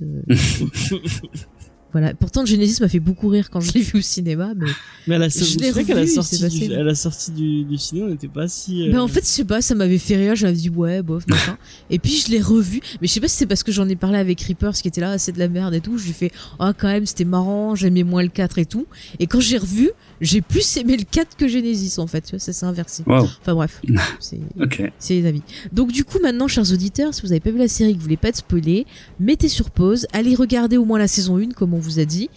Et vous revenez ensuite euh, pour écouter un peu ce qu'on va vous raconter, parce qu'on va parler de la série plus en détail. Euh, alors du coup, on avait dit que c'était une série qui parlait d'adolescents et de famille, donc on peut peut-être revenir un peu plus sur le, sujet si ça te tente. Mhm. Oui, ah, c'est fantastique. Alors au niveau de l'adolescence, c'est ça en fait. euh, On a un, un, un John Connor euh, qui est un petit merdeux parce que c'est un adolescent. C'est pour ça qu'il m'énerve en fait, tu vois. euh, À partir du 2, là, quand il était pas né, ça allait, on pensait à un bébé, ça va. Mais euh, les adolescents, c'est chiant parce qu'ils sont jamais contents. euh, leur corps change, euh, ils veulent qu'on les laisse tranquilles. Et c'est vrai que c'est quand même euh, voilà quelque chose qui est assez récurrent de la série. En plus, le pauvre. Euh, c'est lui-même qui s'est dit du futur ouais mon gars on va dire que c'est toi qui va être le, le dirigeant de la résistance donc tu fais ce que je te dis et tu te tais mais du coup c'est super dur à gérer pour un ado d'avoir Ah ce oui. poids là Bien sûr. c'est. Et du coup, je, je trouve que ces réactions sont tout à fait euh, normales. Euh, on parlait du lycée, justement, le lycée doit en permanence se surveiller. euh, quand il arrive quelque part, il doit inventer des histoires. Euh, toi, qu'est-ce qui t'a marqué au niveau de ces problèmes d'adolescence aussi? Alors, juste une précision par rapport au personnage de John Connor, parce qu'il est très important pour moi, mais il n'a pas eu le même impact sur moi que sur toi, pour le coup, dans le Moi, sens Connors. où, euh, moi, quand j'ai découvert Terminator 2 pour la première fois, quand je l'ai vu pour la première fois, j'avais à peu de choses près l'âge de John Connor. Donc, pour moi, ça a eu un impact colossal. Pour moi, euh, dans, dans Terminator 2, c'était l'ado le plus cool et le plus génial qu'on ait jamais vu et qui en plus qui avait comme euh, comme meilleur pote un, un robot tueur du futur. Enfin, je te raconte pas, tu vois. Ah, ça, c'est vraiment- cool, le robot. Bah tueur, ouais. Donc, euh, et tout ça ajoute donc effectivement euh, à la difficulté qu'avait cette série à la base hein, pour me plaire. Et pourtant, euh, comme tu le dis, moi je trouve que le, le, le thème de l'adolescence, euh, le fait que ce soit vraiment au cœur de la série comme ça, eh ben je l'avais pas forcément vu venir parce que le fait que John Connor doive parfois un petit peu calmer sa mère euh, qui a tendance à aller trop loin, euh, ça c'était déjà présent dans Terminator 2, c'est dans la série aussi et ça va, c'est plutôt respecté. Mais c'est vrai qu'il il s'est passé quelques années. Euh, on n'a on n'a pas trop détaillé le, le, le plot parce qu'il y a deux trois éléments euh, dont je voudrais parler quand même. On le fera peut-être Bah, après. mais vas-y, vas-y, on peut le Ouais, Enfin, on le fera, oui, après, vas-y. Euh, en- mais en gros, ce qui est, ce qui est important, c'est qu'il s'est passé trois ans depuis la fin de Terminator 2. Donc, ils vivent dans une certaine euh, forme de tranquillité, mais tout en étant quand même toujours à l'affût parce que euh, Sarah, avec euh, voilà, avec l'historique qu'elle a, je pense qu'elle a des réflexes qu'elle ne peut pas perdre et elle a mis en place, on le voit dès le pilote, elle a mis en place tout un système de règles avec son fils qui sont très claires et, euh, et, et même si le jugement dernier a été annulé, euh, les règles restent toujours valables parce qu'on ne sait jamais. Et j'ai envie de dire, elle a raison, Elle a raison. complètement.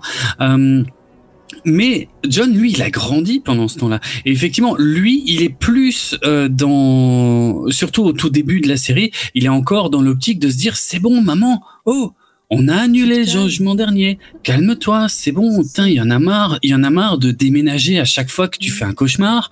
Il y en a marre de putain, laisse-moi, laisse-moi grandir, laisse-moi approcher un ordinateur, euh, laisse-moi, euh, tu vois. En fait, il a un gros poids sur ses épaules. C'est un Mais peu, oui. tu vois, comme ces ados qui des fois doivent s'occuper d'un parent malade Ouais. ou des parents, tu vois, atteints de. Tu sais, je pense un peu à des maladies, enfin, style, tu vois, schizophrénie ou des trucs comme ça. Ouais, ouais. Ça m'a rappelé un épisode un peu de Doctor House où il y avait un gamin comme ça qui se soignait sa mère et c'est un gros poids à porter parce que Mhm. t'es censé être ado, t'amuser avec tes potes, sortir et tout.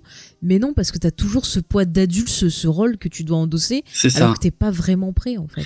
C'est ça, et, et c'est très compliqué à gérer pour lui parce qu'on sent bien qu'il aime sa mère par-dessus tout, tu vois. Il c'est Ouais. pas un ado rebelle à ce point. Il est pas, en- il est pas du tout dans le rejet de sa mère. Euh, mais il faut qu'il la tempère un petit peu. Euh, et bon, à partir du moment où la menace, donc j'ai dit, hein, euh, on- est trois ans après Terminator 2. Il y a un Terminator qui revient pour essayer de tuer John Connor, un autre Terminator, donc Cameron, qui est là pour le protéger. Et à la fin, on est bien dans la partie avec spoiler. hein. Oui, oui, Euh, ouais. Et, donc, et donc à la fin euh, du pilote, la solution, c'est de dire, euh, donc c'est une solution que Cameron leur euh, leur impose, euh, Mhm. c'est de dire bon ben euh, de toute façon ici on n'est pas en sécurité, alors on va faire un bond dans le temps euh, parce que voilà on a la possibilité, je vais pas tout détailler, mais on a la possibilité d'utiliser une machine temporelle, donc on va faire un bond dans le temps et on va passer de 1999, époque à laquelle se passe le début de la série, à 2007. Ce qui est une excellente idée pour plusieurs raisons, mais en premier, je pense pour des raisons de coût. C'est ça. C'est sûr, parce que une série comme ça qui sort en 2008 et qui se passe en 2007, évidemment, c'est beaucoup moins compliqué et beaucoup moins cher euh, et, et, beaucoup plus facile, par exemple, de pouvoir aller tourner en extérieur sans se soucier de est-ce que telle voiture existait en telle année, machin. Voilà, on résout ce problème euh, et on l'intègre complètement au scénario et en plus on fait des économies un petit peu comme l'avait fait Galactica 1980 euh, quand, quand il y avait cette suite, ce spin-off qui était sorti en 1980 pour réduire les coûts par rapport à la série originale. Bref, je dévie. Mais euh, en tout cas, euh, voilà, John, il est, euh, il approche de la vingtaine, euh, même une fois conscient, euh, en tout cas que la menace est de retour et que sa mère n'était pas complètement frappée. Euh, bon, ça, il l'a déjà réalisé dans Terminator 2 il aimerait bien quand même pouvoir euh, aller à l'école parce que c'est ça en fait le positionnement de Sarah Connor il est très compliqué avec son fils. D'un côté il faut qu'il soit hyper protégé parce qu'il représente le futur de l'humanité et d'un autre côté il faut qu'il aille à l'école il faut qu'il continue à apprendre il faut qu'il ait euh, bah, voilà. c'est aussi un moyen de le préparer aussi parce que avoir des connaissances c'est un voilà c'est aussi une arme. Mais après ce que je trouve intéressant aussi c'est que tu as beaucoup d'adolescents qui vont être en colère contre eux-mêmes, tu vois, qui vont avoir du mal à s'accepter. Et je trouve que ça se ressent un peu dans le, perso de, John Connor, mhm. parce que, tu vois, j'en parlais tout à l'heure, mais au final, qui lui a donné euh, ce, rôle important? C'est lui-même. C'est parce qu'il est remonté dans le temps pour faire ça qu'il s'est reconnu, enfin qu'il s'est donné ce rôle de chef de la résistance. S'il l'avait pas fait, peut-être qu'il serait pas chef de la résistance ou des choses comme ça. C'est vrai aussi.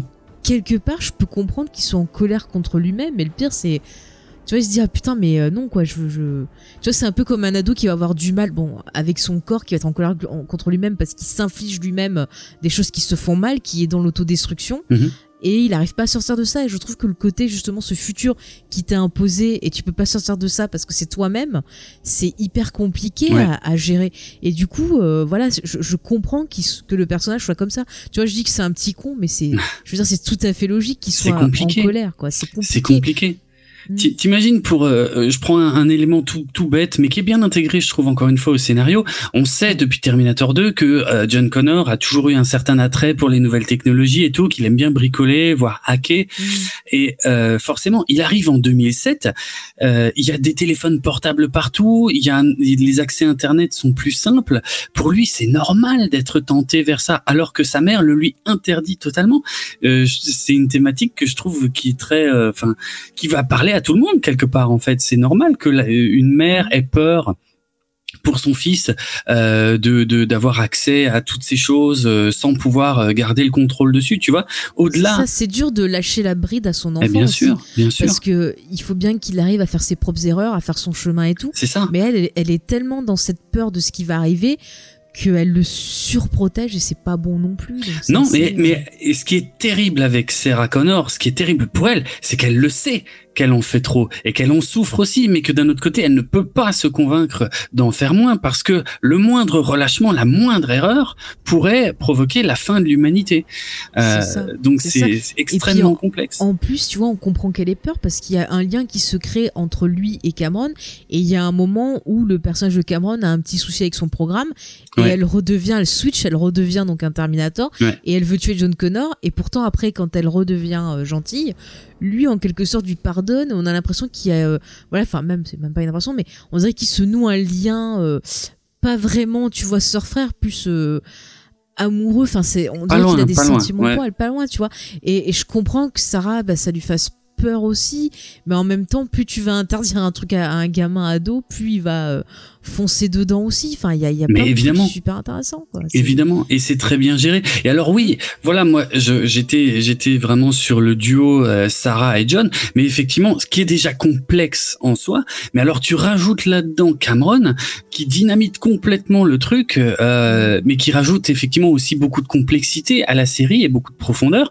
C'est que elle est à la fois euh, le protecteur de John euh, et, et, Sarah, même avant que Cameron euh, déconne à un moment, Sarah a quand même toujours beaucoup de méfiance hein, envers Cameron. Euh, elle la traite. Enfin, j'aime beaucoup les dialogues au début de la série entre Sarah et Cameron. Ils sont assez savoureux euh, parce que Sarah est vraiment pas tendre avec Cameron et mais mais ce qui est très complexe à gérer pour John, c'est que lui justement voilà, il doit gérer sa mère plus sa protectrice, mais qui qui ont hein, du mal à se comprendre. Et puis euh, comme il doit aller à l'école, des choses comme ça, il y a Cameron, elle va le suivre partout parce qu'elle doit le protéger au cas où. Et du coup, elle va être présentée par partout comme sa petite sœur, euh, sauf que c'est un Terminator, donc elle a euh, des, des aptitudes sociales, on va dire, qui sont limitées, qui vont parfois causer des ça. problèmes. Bah, je me rappelle d'un épisode où, euh, qui m'a marqué, Ouais. où en fait elle va dans les toilettes et il y a une fille qui pleure parce qu'elle se fait harceler ou je sais Oui, plus quoi. exact. Et elle essaye, enfin tu vois, elle comprend pas. T'as l'impression elle qu'elle essaye de vouloir l'aider, mais qu'elle arrive pas trop. Mhm. Et du coup, ça se finit tragiquement parce que la, la, la fille se suicide. Ouais. Et elle est convoquée, tu vois, après, je crois, par le principal ou Ouais, ouais. Le, gars de psychologie. Enfin, tu sais, pour lui faire une petite assistance et tout. Mais en fait, elle, elle, euh, elle comprend pas, Elle elle rien arrive pas à expliquer Non. et tout. Et ça cause des soucis. Alors que, bah, elle a des questionnements parce qu'elle se dit, mais je comprends pas pourquoi on se fait du mal, pourquoi elle a réagi comme ça. Ouais. Et c'est intéressant de voir justement ce, parce que c'est un robot, on se dit que ça devrait pas avoir ce, ce type de problématique, ce type d'idée, elle devrait s'en foutre. Mhm. Mais on voit qu'elle est curieuse et qu'elle a Oui. envie de comprendre les sentiments humains. Et du coup, ben, c'est, quelque chose de, d'intéressant, mais de terrifiant aussi un peu en même temps. Ouais. Parce que si ces machines peuvent devenir nous, jusqu'à comprendre nos émotions et tout, c'est, tu vois, ça te fait poser des questions genre, mais qu'est-ce qui fait de toi un homme? Euh, Est-ce que les robots ont une âme? C'est, super profond, en fait. Mhm. Mais il y avait une euh, une tentative, je pense, euh, dans notamment dans la saison 1, justement d'essayer d'aborder comme ça des thèmes de l'adolescence, euh, comme la sexualité ou, ou, ou le suicide apparemment et le harcèlement, parce que ça c'est clairement un des un des arcs scénaristiques qui ne ben, qui ne va nulle part malheureusement dans la saison 1 parce que la saison 1 n'a pas pu être finie. Euh, mais cette histoire de il y a une histoire, tu sais, d'harcèlement à l'école et de jeunes filles qui se suicident. Et, euh, et, et, et, euh, John commence à se rapprocher d'ailleurs d'une de ses camarades de classe qui porte toujours un gros foulard? Et tout ça Ouais. malheureusement n'ira nulle part parce que la, la saison 1 a été raccourcie et voilà on n'aura jamais la finalité de ça. Mais il y avait une tentative intéressante de, de, de s'intéresser à, à, à ça. Et puis euh, on on- je sais pas si on l'a déjà dit clairement mais euh, Cameron elle est quand même franchement très très jolie. Euh, elle est tout le temps en train de tourner autour de John Euh, C'est ça, puis elle a pas de truc, tu vois, genre elle peut très bien se balader dans des tenues légères. exact euh, ah oui Elle, elle voit pas où est le mal, tu Mais vois. non. Enfin, je veux, je veux dire, même dans, dans la scène où va dans le futur, ils arrivent tous à poil, euh, donc elle peut se mater. En plus, les acteurs se sont vraiment mis à poil Oui. pour la scène d'ailleurs. Mhm. Ils ont du courage. Hein. Ouais, c'est clair, c'est clair. Mais il y a, il y a un moment dans la saison 1, euh, il y a même un ou deux moments dans la saison 1 où Sarah fait la remarque à Cameron, elle lui dit bon, euh, avec des vêtements là, ce serait mieux, hein? Parce que Cameron ne se rend pas compte, elle, elle s'en fout, elle a pas, euh, voilà, elle sait qu'il faut des vêtements pour aller dans la rue, on va dire, mais devant John, elle se rend pas compte de l'effet que ça peut avoir. Et euh, et euh, par contre, Sarah, elle, elle en est très consciente. Mais tout ça, je trouve que c'est des thématiques vraiment liées à l'adolescence qui étaient super intéressantes et qui n'ont pas eu le temps d'être développées. Dans la saison 2, ils, ils vont euh, essayer d'apporter d'autres éléments.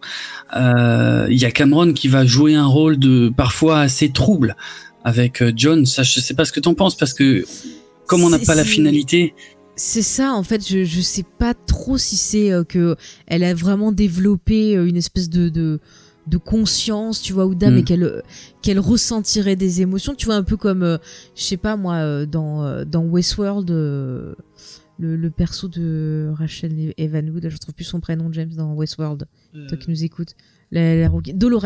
Dolores, Voilà. oui. Un peu style Dolores ou le perso de, de, de Tilda, machin, pas Tilda, Tilda de- Swinton non, de, non, de la, noire, excuse-moi, je sais plus son prénom.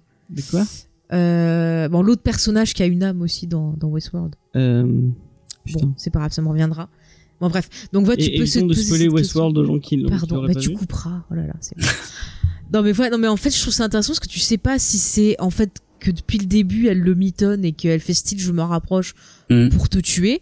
Un peu, tu vois, le sous-entendu qu'il y a dans Terminator 3, euh, genre on a utilisé un, un, un Terminator Schwarzenegger parce que tu les kiffais bien, euh, comme ça on a pu, euh, paf. Ouais, mais il doit y avoir de ça, hein. C'est bizarre. Moi, je, je c'est un peu euh, mi-figue, mi-raisin. euh, on Ben, sait pas, quoi. il y a, il y a des choses vraiment euh, je sais pas si je peux dire étrange dans la saison 2, mais Tu euh, peux le dire, tu peux le dire parce que oui, il y a des choses étranges. Ok, parce que voilà, d'une part, on a quand même Cameron qui pète un câble donc euh, tout au début de la saison et euh, lorsque euh, ils essayent de la tuer et de la mettre hors service, il y a Cameron qui dit à John "Je t'aime, je t'aime, je t'aime, je t'aime." Tu vois, et on voit que John ça waouh, attends quoi? Et, et, et alors que Sarah elle dit "Non non, euh, sois pas dupe, elle dit ça euh, pour te faire douter et tout oui, machin." elle te manipule et tout, mais, mais on voit que John, c'est un peu la continuité du 2 Ouais. avec sa relation avec le, le, le Terminator, Ouais. où il nouait un peu une espèce de relation, j'allais dire père-fils, mais il partageait quelque chose et à la fin, on voit que c'est dur pour lui de, de le voir s'en aller. Et là, on voit que justement, euh, il, il la voit pas comme, un- comme une machine, en fait. Non. Non non. C'est- totalement ça, quoi. Et c'est alors euh, et on peut aller plus loin là-dedans parce que euh, donc euh, bon, je passe rapidement sur le fait que que Cameron va parfois avoir effectivement euh, des attitudes un peu, euh, euh, je dirais pas aguicheuses, mais quand même pas loin dans la saison 2 et on sait pas trop pourquoi et on sait pas si quand elle disait je t'aime, c'était juste pour pas se faire tuer ou si c'était le reflet de quelque chose de réel, ce qui est compliqué parce que c'est une machine. Mais il va y avoir un arc scénaristique parallèle à ça euh, qui va jeter encore plus le trouble où on va apprendre que euh, d'autres envoyés du futur et je me rends compte qu'on n'a même pas encore euh, parlé finalement de Derek. Ça. Euh, Ben, on peut en parler au niveau de la famille, ce qui permet de, de Ouais. on peut le switcher toi sur la famille. C'est-à-dire que Derek, tu vois, ce qui est intéressant, c'est que c'est l'oncle de, de, de John Connor. Mhm. C'est donc le frère de Kyle Reese. Ouais. Et c'est intéressant aussi parce qu'au début, ben, il peut pas lui dire qui il est. euh, faut pas qu'il sache que ben, Kyle Reese c'est son père. Ouais. C'est un peu compliqué. Et ça rajoute d'autres choses intéressantes. Donc si tu veux développer par rapport à lui, euh, vas-y. hein. Ben, voilà ce qui est ce qui est super sympa, c'est que euh, on a un lien avec Reese. Donc Derek, c'est le grand frère de Kyle Reese, et lui, euh, quelque part, lui, sa connaissance de la situation, c'est de savoir que son petit frère, un jour, il est parti dans le passé pour protéger Sarah Connor et qu'il n'est jamais revenu. Donc il a perdu son petit frère quelque part à, à cause de Sarah Connor, et euh, on sent qu'il y a une animosité, tu vois, euh, envers envers Sarah. Il est Mais même John Connor, j'ai l'impression qu'il lui en veut un peu parce que il nous dit, il me semble que c'est John qui a choisi son frère Oui. pour aller. Oui, et c'est du vrai. coup, j'ai l'impression qu'il en, enfin, qu'il en veut aussi un peu à John Connor. C'est possible qu'il lui en veuille un petit peu, ouais. Alors que Mm. bon, si je dis pas de conneries, normalement dans la mythologie, c'est euh, Kyle qui a été volontaire parce qu'il était amoureux de Sarah. Mais bon, ça, on en parlera peut-être plus tôt dans le 1. Ça, ça c'est ce qu'il dit dans le 1, mais bon, Ouais. si tu regardes bien, euh, voilà quoi. Mais ça marche dans les, ça, ça marche, on va dire dans les deux sens. Hein, oui, ça, fonctionne. Euh, mais donc euh, voilà, il y a, y a Derek en, en tout cas qui se joint à cette famille de, de- ce trio qui est déjà quand même pas mal dysfonctionnel. Euh, il y a Et il en Derek. rajoute une couche. Ouais, c'est ça qui en rajoute une couche parce que euh, Derek, il est quand même, il est vachement utile quelque part. Il peut les aider à mener à bien certaines missions, mais surtout dans la saison 1, il y a une grosse méfiance entre Sarah et Derek. Et alors Derek, lui, il peut pas encaisser Cameron, mais euh, c'est Mais- quelque chose, quoi. Vraiment, Ah lui. oui, oui, oui, il lui, c'est pas normal qu'il y ait un. Terminator euh, gentil et tout, il y croit pas du tout. Mm. Enfin, c'est c'est vraiment ça pue. Après, ce que j'aime bien aussi, c'est la relation avec euh, John au fur et à mesure, où il va, tu vois, lui parler de son frère et tout, et il sait pas qu'il parle, euh, tu vois, à son neveu. Ouais. Et du coup, il lui apprend des choses sur son père, donc ça permet de créer un lien entre les deux. Mhm. Il va même jusqu'à euh, un moment l'emmener où euh, il a Ah, mais ça, c'est lui, magnifique. plus jeune qui joue avec son son, son petit frère, tu vois, donc Ouais. il voit son père petit C'est ça. et c'est super euh, enfin pour le perso qui qui voilà qui doit attendre d'être adulte pour connaître son père, c'est Ouais. quand même euh, Ah non, mais moi, la première fois que j'ai vu cette scène, je me souviens à l'époque que euh, quand Derek, parce qu'on ne sait pas, au final, euh, Derek est pas censé savoir, mais Oui. Après cette scène, on se rend compte qu'en fait Derek euh, le sait euh, parce qu'il il le dit à John, il dit tu as les mêmes yeux que mon frère, donc je, Ouais, je sais en fait. Et donc il emmène John pour son anniversaire comme cadeau d'anniversaire, il emmène John dans un parc et quand tu quand t'as quand t'as jamais vu la scène, tu peux pas le savoir, mais quand tu l'as déjà vu, tu sais qu'il y a des enfants qui sont en train de jouer derrière. Et moi, je le savais déjà. Et c'est ouais. euh, c'est Derek et Kyle, Kyle qui est encore tout petit, mais c'est la première fois que John voit son père, Père. même si c'est un Et gosse qui voit. Enfin, je veux dire, cette scène quoi, c'est puis je trouve qu'il le joue bien en mais fait oui, euh, c'est génial, c'est super bien joué. Et puis il y a un espèce de mindfuck, mais en même temps, euh, tout en étant un moment super émotionnel qui marche super bien. Enfin, je veux dire, moi, j'étais fou quand j'ai vu cette scène pour la première Puis fois. même pour le, le perso de Derek, revoir son petit frère en sachant oui. qu'il est mort, euh, il pour- tu vois, il y a cette tentation aussi pour lui de se dire est-ce que je vais le voir pour le prévenir? Est-ce que, tu vois, enfin, c'est. Mm. Mm. tu te poses toujours cette question quand tu remontes dans le temps, quoi. Et c'est, c'est, c'est un truc de fou. D'ailleurs, on en avait parlé de ce, ce côté-là, tu sais, avec le fameux épisode de Code Quantum qui nous avait fait, qui nous avait mis la larmouillette, Oui, comme on oui. dit, quoi. Mais, mais c'est vrai que c'est, c'est euh, aussi un truc du voyage dans le temps qui est quand même, euh, voilà, qui est quand même intéressant aussi, quoi. C'est vrai, c'est le même principe. Ouais. C'est ça, c'est ça. Mais je trouve ça, enfin, puis cette relation qu'il y a les deux, quelque part, il va aussi participer à sa formation, donc son Oui, oncle, Complètement. Complètement. c'est- fou. Puis aussi, ça, enfin, j'aime bien le, le côté. Au début, je me suis dit quoi, what the fuck? Il y a des gens qui remontent dans le temps, il y a des agents euh, de la résistance. En fait, voilà, il y a plein de résistants qui remontent dans le temps au final. C'est- ça, et ça, on en avait jamais entendu parler. Bah ça n'a pas du tout été dit dans les autres films. Donc tu vois ça et tu dis, hein, quoi? Mais en fait, après, quand tu vois le truc, tu dis, ouais, c'est peut-être logique parce que si les autres ils font ça, qui renvoient plein de Terminator euh, et qu'il y a plein de trucs, euh, pour le savoir, il faut bien qu'il y ait quelqu'un. Enfin, Ouais. tu dis oui, pourquoi pas, quoi. Enfin, au bout d'un moment, ça te gêne moins, quoi. Mais c'est vrai qu'au début, tout à fait. Ouais. Tout à C'est fait. vraiment la guerre, c'est la résistance et tout. Et donc maintenant pour reboucler avec cette relation un petit peu trouble entre John et Cameron, on Mhm. sait que c'est John du futur qui a envoyé Cameron le protéger, ok? Ouais. Mais euh, on ne voit jamais d'ailleurs le John du futur. Hein. On ne le voit Mm. jamais, jamais, jamais. Il est beaucoup question de lui, mais on ne le voit absolument jamais. Euh, or, dans la saison 2, on va apprendre qu'il y a euh, des résistants qui sont envoyés, notamment euh, une certaine euh, Jessie Flores, incarnée par euh, Stephanie Jacobsen, qui avait également incarné euh, Kendra Shaw dans le téléfilm Battlestar Galactica Razor. Voilà. Euh, Non, mais il faut le préciser. Tu parles pas le Nord. Hein. Ah non, non, Hein mais moi, je... tous les... Non mais il a raison. En plus, regarde même le côté les robots ont des âmes et tout. Paf.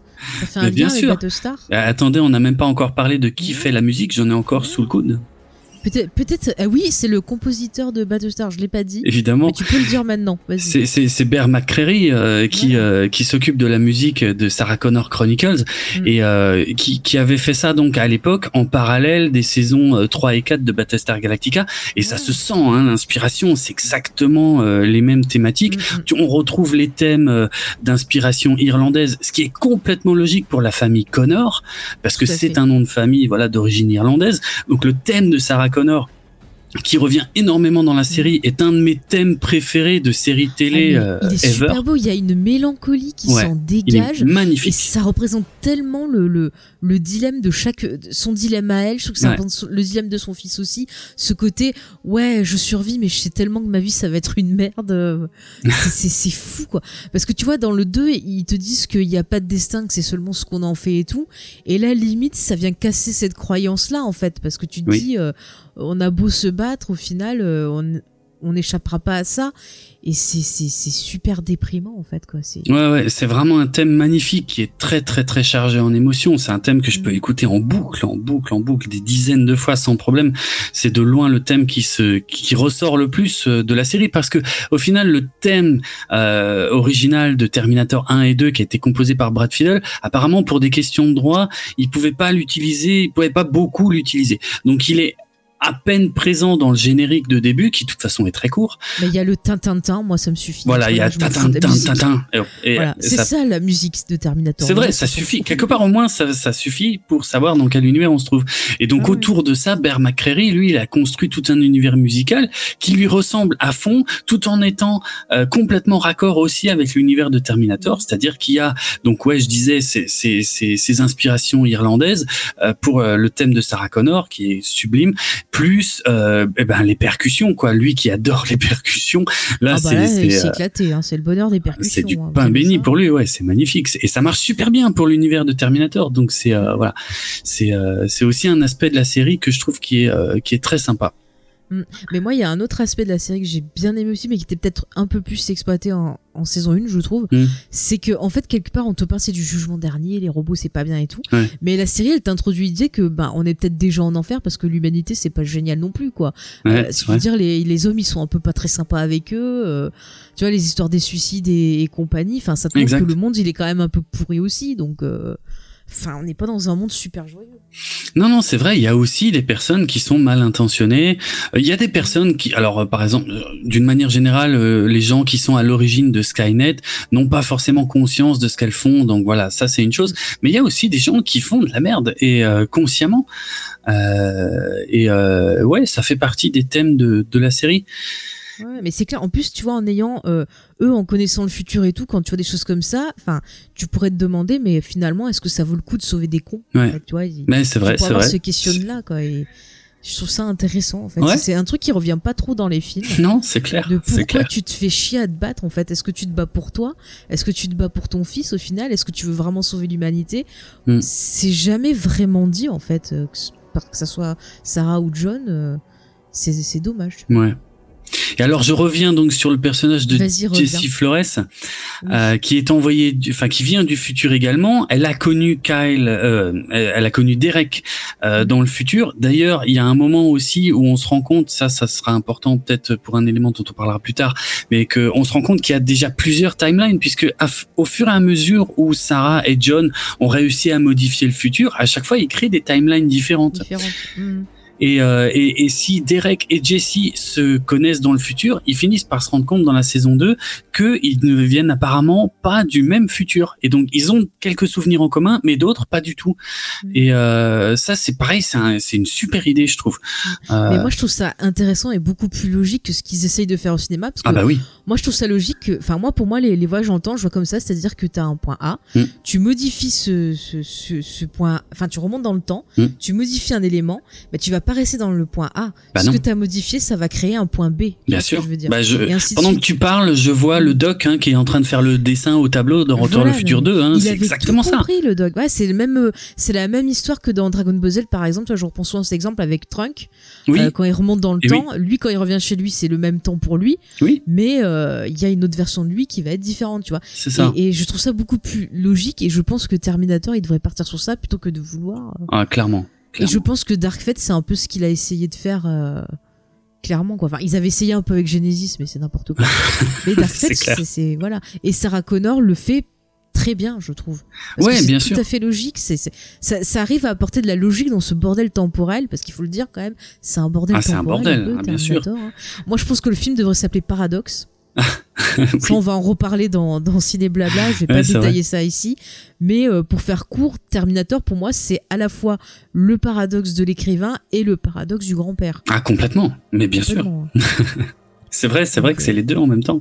Ah ouais, non, mais quand il pense. euh, C'est pour ça que quand il pense, tu dis, il vaudrait mieux qu'en fait John Connor il soit jamais né. Ça aurait empêché tout, tout ce bordel. Ce serait presque plus simple, ouais. euh, Mais Bah, euh, ouais. ouais. Donc je suis pro-machine. Allez-y, Ah oui, par contre, ouais. bon. Alors attends, je vais essayer de finir mon truc avec Jesse. Vas-y, vas-y.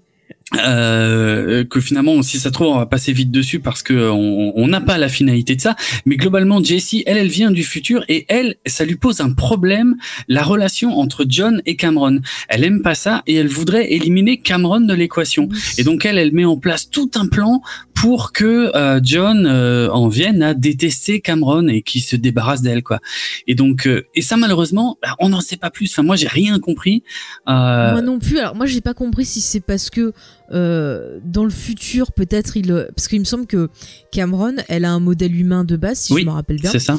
Et du coup je me demande si dans son enfin sa timeline ou quoi tu vois ils ont pas une relation ou un truc comme ça et que du coup ils se servent de ce côté euh, cette relation qu'ils auraient pour se servir avec le robot que ça fasse un moyen tu vois pour le tuer ou un truc comme ça quoi. Et J'en donc, sais du coup, euh, enfin moi j'ai pensé à un truc comme ça parce qu'après Ouais. je vois pas pourquoi elle veut absolument pas qu'il ou alors le mec il est vraiment tu vois il fait l'amour avec son robot hein, c'est son, son choix dans le futur je sais pas pas? C'est peut-être ne son kiff. pas. hein.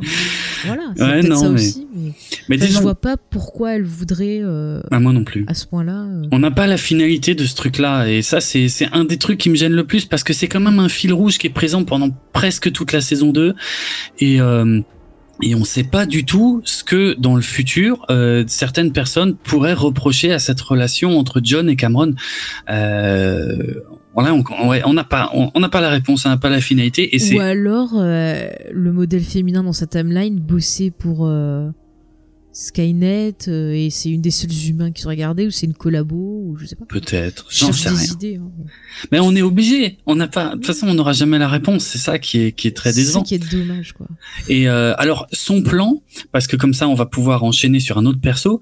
Son son plan, c'est de mettre dans les pattes de John euh, une petite amie qui va forcément créer des tensions dans la famille avec Sarah, et ça, ça marche. Ah, ça, ça Euh, marche très bien. mais, mais en même temps, c'est normal. Euh, c'est tout à fait logique. hein. Je veux dire, euh, une mère, euh, quelque part, je pense, euh, elle, elle perd un petit peu son fils, quelque part, quand il commence à avoir ses premières petites amies et tout. C'est Et ça, donc, puis bien souvent, elle aime pas les premières petites amies, hein, la Ouais. mère. Ça va être genre, ah bah non, faut que tu te concentres sur tes études, t'es trop jeune pour avoir Mhm. une copine, nanana. C'est normal, quoi. donc là, dans le contexte de Terminator, je trouve que c'est une idée qui est extrêmement bien amenée, extrêmement intéressante, où on voit en tout cas que John, lui, donc lui, John ne sait pas du tout. Il rencontre une belle jeune fille au lycée. Euh, voilà, il a envie de sortir avec elle. Il a envie. Il- est toujours à la recherche d'une certaine forme de normalité dans son adolescence, qu'on lui lâche un petit peu la grappe. Et, euh, et, ça le gonfle que Sarah et Cameron soient tout le temps sur son dos. Euh, donc ça crée une, une animosité. Ça, ça fonctionne un petit peu. Mais ce qu'on ignorait pendant toute la première partie de la saison 2 et qu'on finit par apprendre, c'est que cette petite amie Riley euh, a en fait, euh, elle vient aussi du futur et qu'elle a été mise là euh, par Jessie qui veut donc créer une animosité claire, nette et précise entre euh, John et Cameron pour que John se débarrasse de Cameron et d'une manière par contre assez violente parce qu'on finira par comprendre que cette Jessie a des intentions franchement euh, dégueulasses en fait. Ah oui, tu peux le dire, hein, très très dégueulasse. hein. Mhm. Moi j'étais contre. hein. Bah, tu vois, c'est pareil, moi je me suis vachement attachée à Cameron en fait aussi. Bah pareil. Je, je, je- je- tu vois, c'est vraiment, je, pour moi, limite, elle arrivait des fois à, à, à être humaine. Enfin, tu vois, je, je pense que j'aurais eu du mal à, à, à la tuer en fait, comme j'aurais la même hésitation que John en fait. Ouais, ouais, c'est c'est logique parce que le plan de Jesse, quand on dit qu'il est atroce, c'est qu'en gros, il faut à un moment que la petite amie de John meure parce que le but c'est que John euh, soupçonne Cameron d'avoir tué sa petite amie et que ce sera, ça va être ça le, le levier qui va permettre qu'il qu'il se débarrasse de, de Cameron. Bon, ça va pas marcher pour diverses raisons, mais euh, il y a un niveau de complexité. Alors. Moi, pour être franc, je te donne ma vision de ce truc-là. Je trouve ouais. que euh, ça sent un peu la réécriture en cours de saison. Euh, parce qu'au début de la saison, j'ai pas du tout le sentiment que Riley est quelqu'un qui vient du futur. Euh, et, euh, et je- enfin, je sais pas. Quand ça, quand ça arrive, ça, j'ai vraiment l'impression que ça a été réécrit en cours de route et que c'était pas, que c'était pas l'idée de départ. Peut-être que je me Ouais. trompe. Non, mais moi j'ai le même sentiment que toi, parce que Ah. moi clairement, je trouve que le euh, Riley pour moi c'était genre la, la petite, euh, tu vois, la petite crue. Enfin, limite, tu vois, je la trouvais. Je dis qu'est-ce qu'elle vient nous gonfler, ça là, se mettre au milieu. On a d'autres trucs à penser Oui. et tout. Et puis d'un coup, Mais- t'as ce, ce revirement et ça va beaucoup trop vite. Ouais, c'est ça. C'est ça, en et, fait. et Ça va du trop vite. coup, voilà. Et du coup, quand tu sais que voilà, c'est la dernière saison, bah je me suis dit non mais euh, le gars, il y a un- quelqu'un qui a dû venir dans son bureau qui a dit bon bah mon mon petit, ta série elle est annulée donc tu te démerdes. Et il a dû se dire bon bah je vais quand même essayer de faire quelque chose pour finir Ouais. à peu près. euh, On dirait. Voilà, parce qu'il avait, lui, il avait déjà prévu apparemment, je te dis, sur au moins 3-4 saisons Oui, son histoire. exact. Ouais, ouais. Donc euh, il devait peut-être y avoir un truc comme ça, et donc il a dû le mettre pour essayer de développer et tout, mais il a fait dans urgence. Et Je- ça, ça arrive sur beaucoup de séries. Hein. Parce qu'on on sent, on va parler d'un autre perso qui est quand même présent dans les deux saisons qu'on n'a absolument pas abordé du tout pour l'instant, euh, dont moi aussi j'ai le sentiment qu'ils n'ont jamais su trop quoi faire. Mais en tout cas, Riley, quand elle arrive, euh, au début, je trouve que voilà, ça, ça, ça complique encore un petit peu les relations familiales. Et puis elle disparaît un tout petit peu de la série. Et là, je me dis ah ok, ils savaient peut-être pas trop quoi en faire. Et puis elle Et puis revient, mais avec ce twist effectivement euh, qui est euh, waouh, qui, qui vient trop vite quoi. Ouais, ouais, non, mais il y a- ça m'a fait ça plein de fois dans, dans cette saison 2, Ouais. euh, même avec justement le, le, le perso de la chanteuse de, de Garbage aussi, c'est- c'est un peu bizarre. Bah alors elle, je ne comprends Je rien. comprends rien, elle est gentille, elle est méchante, qu'est-ce Bah, qu'elle veut, je comprends rien. On est censé croire pendant toute la saison qu'elle est méchante puisque c'est un Ouais. T1001. Voilà. Euh, mais on sait pas trop pourquoi parce qu'elle a l'air de développer une intelligence artificielle, euh, mais tout en essayant de la contrôler. Et puis elle a pris la place d'une humaine, donc on est vraiment, on a tous les éléments pour penser que elle est là pour euh, que Skynet se développe. Mm. Et puis après, bah, pareil, on a un twist qui arrive comme ça et euh, en fait non, elle serait pas méchante. Enfin, j'ai j'ai pas Ouais. compris ce qu'elle voulait en fait. J'ai rien compris non plus, aucune idée. Ça, mais Ouais. ça c'est vraiment la toute fin de la série, parce que franchement, moi, le, les- le- je crois que c'est le dernier épisode, quand John se retrouve face à Charlie Manson, je me dis, Ouais. mais attends, ils se rendent pas compte, ils se rendent pas compte. Si elle le tue, là, tout est fini, quoi. Et en fait, euh, le twist, c'est ça, c'est qu'elle le protège. Et là, on se dit, attends quoi? Ouais, ouais. Je me dis mais qu'est- qu'est- qu'est-ce qui se passe? J'ai loupé un épisode. Alors, Ouais. du coup, j'ai regardé, je fais non, non, non. Même dans mon souvenir, tu vois, j'avais complètement zappé ce personnage. Donc, je l'ai redécouvert. Je suis mais attends, mais c'est qui déjà elle et tout? Et je comprends pourquoi je l'avais zappé parce que je, Bah, parce même à l'époque, j'ai rien compris, quoi. Ouais. En plus, euh, enfin, le final, on, on peut en parler. Après, la- au final, à la fin, il se retrouve dans le futur. Oui, ah et, bah. et, et du coup, enfin, je me suis demandé, mais enfin, qu'est-ce qu'il voulait faire avec ça, en fait? Oui, parce que la, la, la fin est vraiment incompréhensible. Il y a, il y, a Ouais, des, il y a des petites choses incompréhensibles, mais qui tout amènent vers une fin encore plus incompréhensible que tout le reste. quoi. Donc, euh, je, je vois pas qu'est-ce qu'il avait prévu de faire. Et Mm, puis, euh, s'il était au courant que sa série était annulée, pourquoi est-ce qu'il a choisi de finir comme ça Ouais. Euh, alors qu'on voit très bien qu'il a changé des choses et qu'il a accéléré d'autres choses et tout. Donc pourquoi il a pas essayé de faire une conclusion euh, à peu près correcte?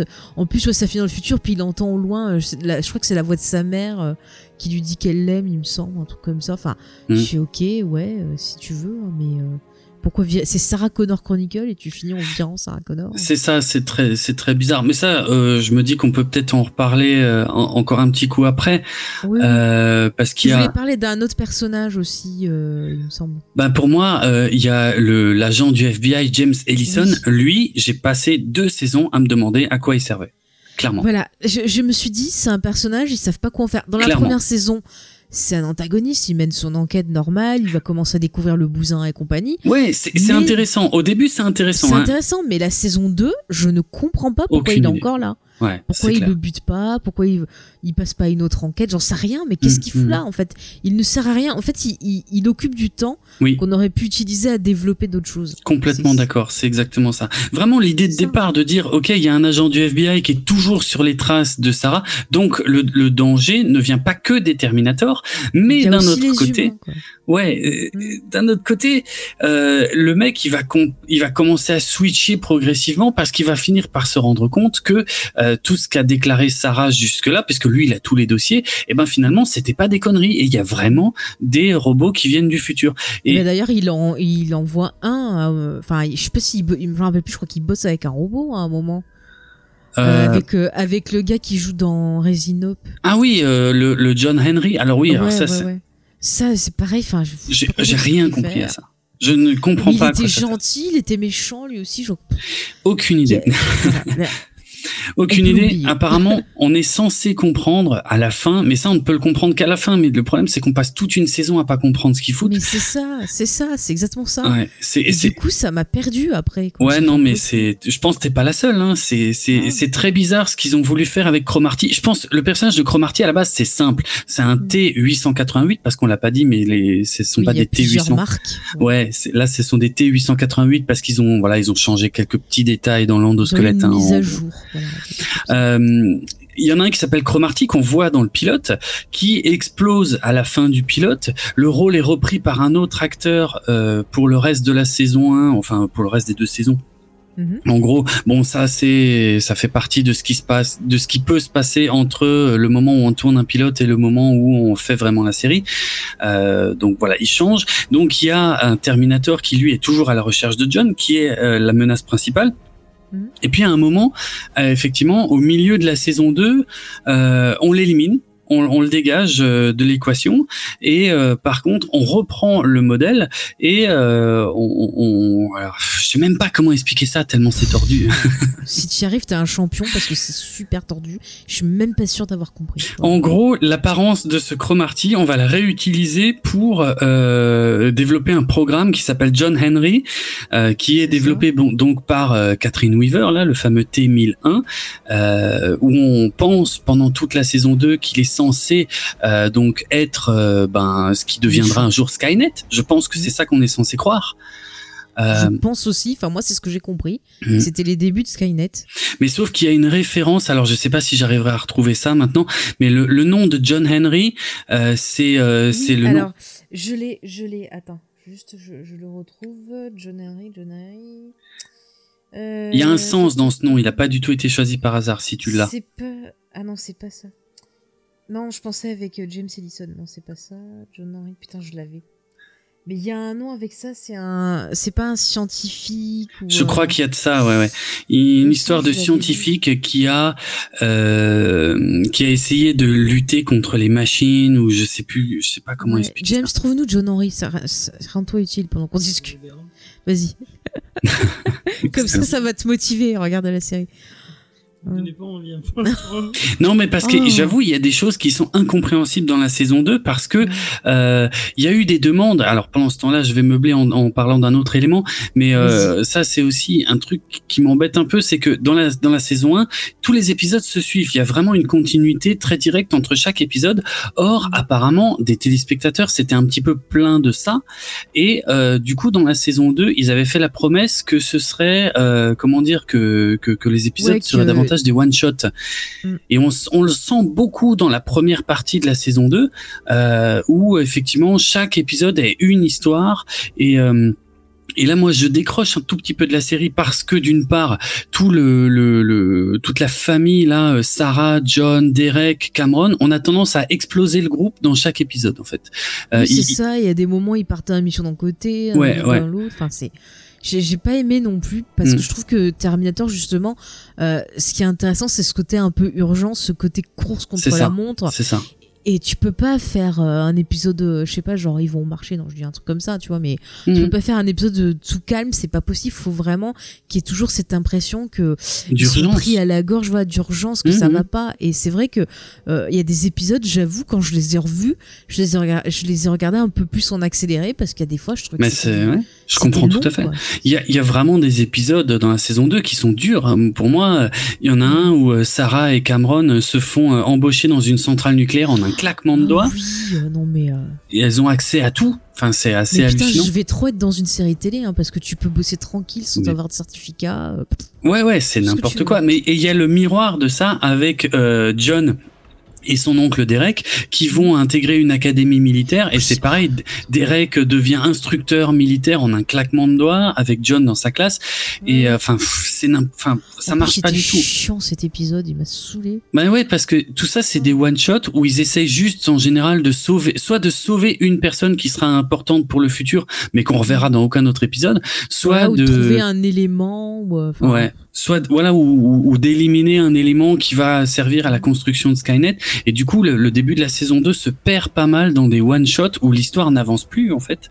Et euh, Et Moi, j'avais l'impression de voir des niveaux de jeux vidéo en fait. Tu vois, tu peu faire ça. un niveau, récupérer un objet, tu passes au niveau suivant. Ouais. Et, et ça va pas parce que ça va pas du tout. Le- la première saison, ils avaient tellement essayé de créer quelque chose de d'homogène, Ouais. qui se, qui voit, qui s'intégrait bien à l'univers.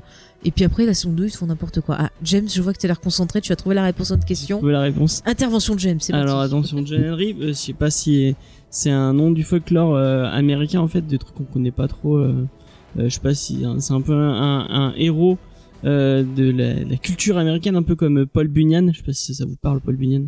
C'est un, mec qui, euh, qui qui fait pousser des pommes. Mhm. Euh, donc c'est des contes euh, de légendes américaines.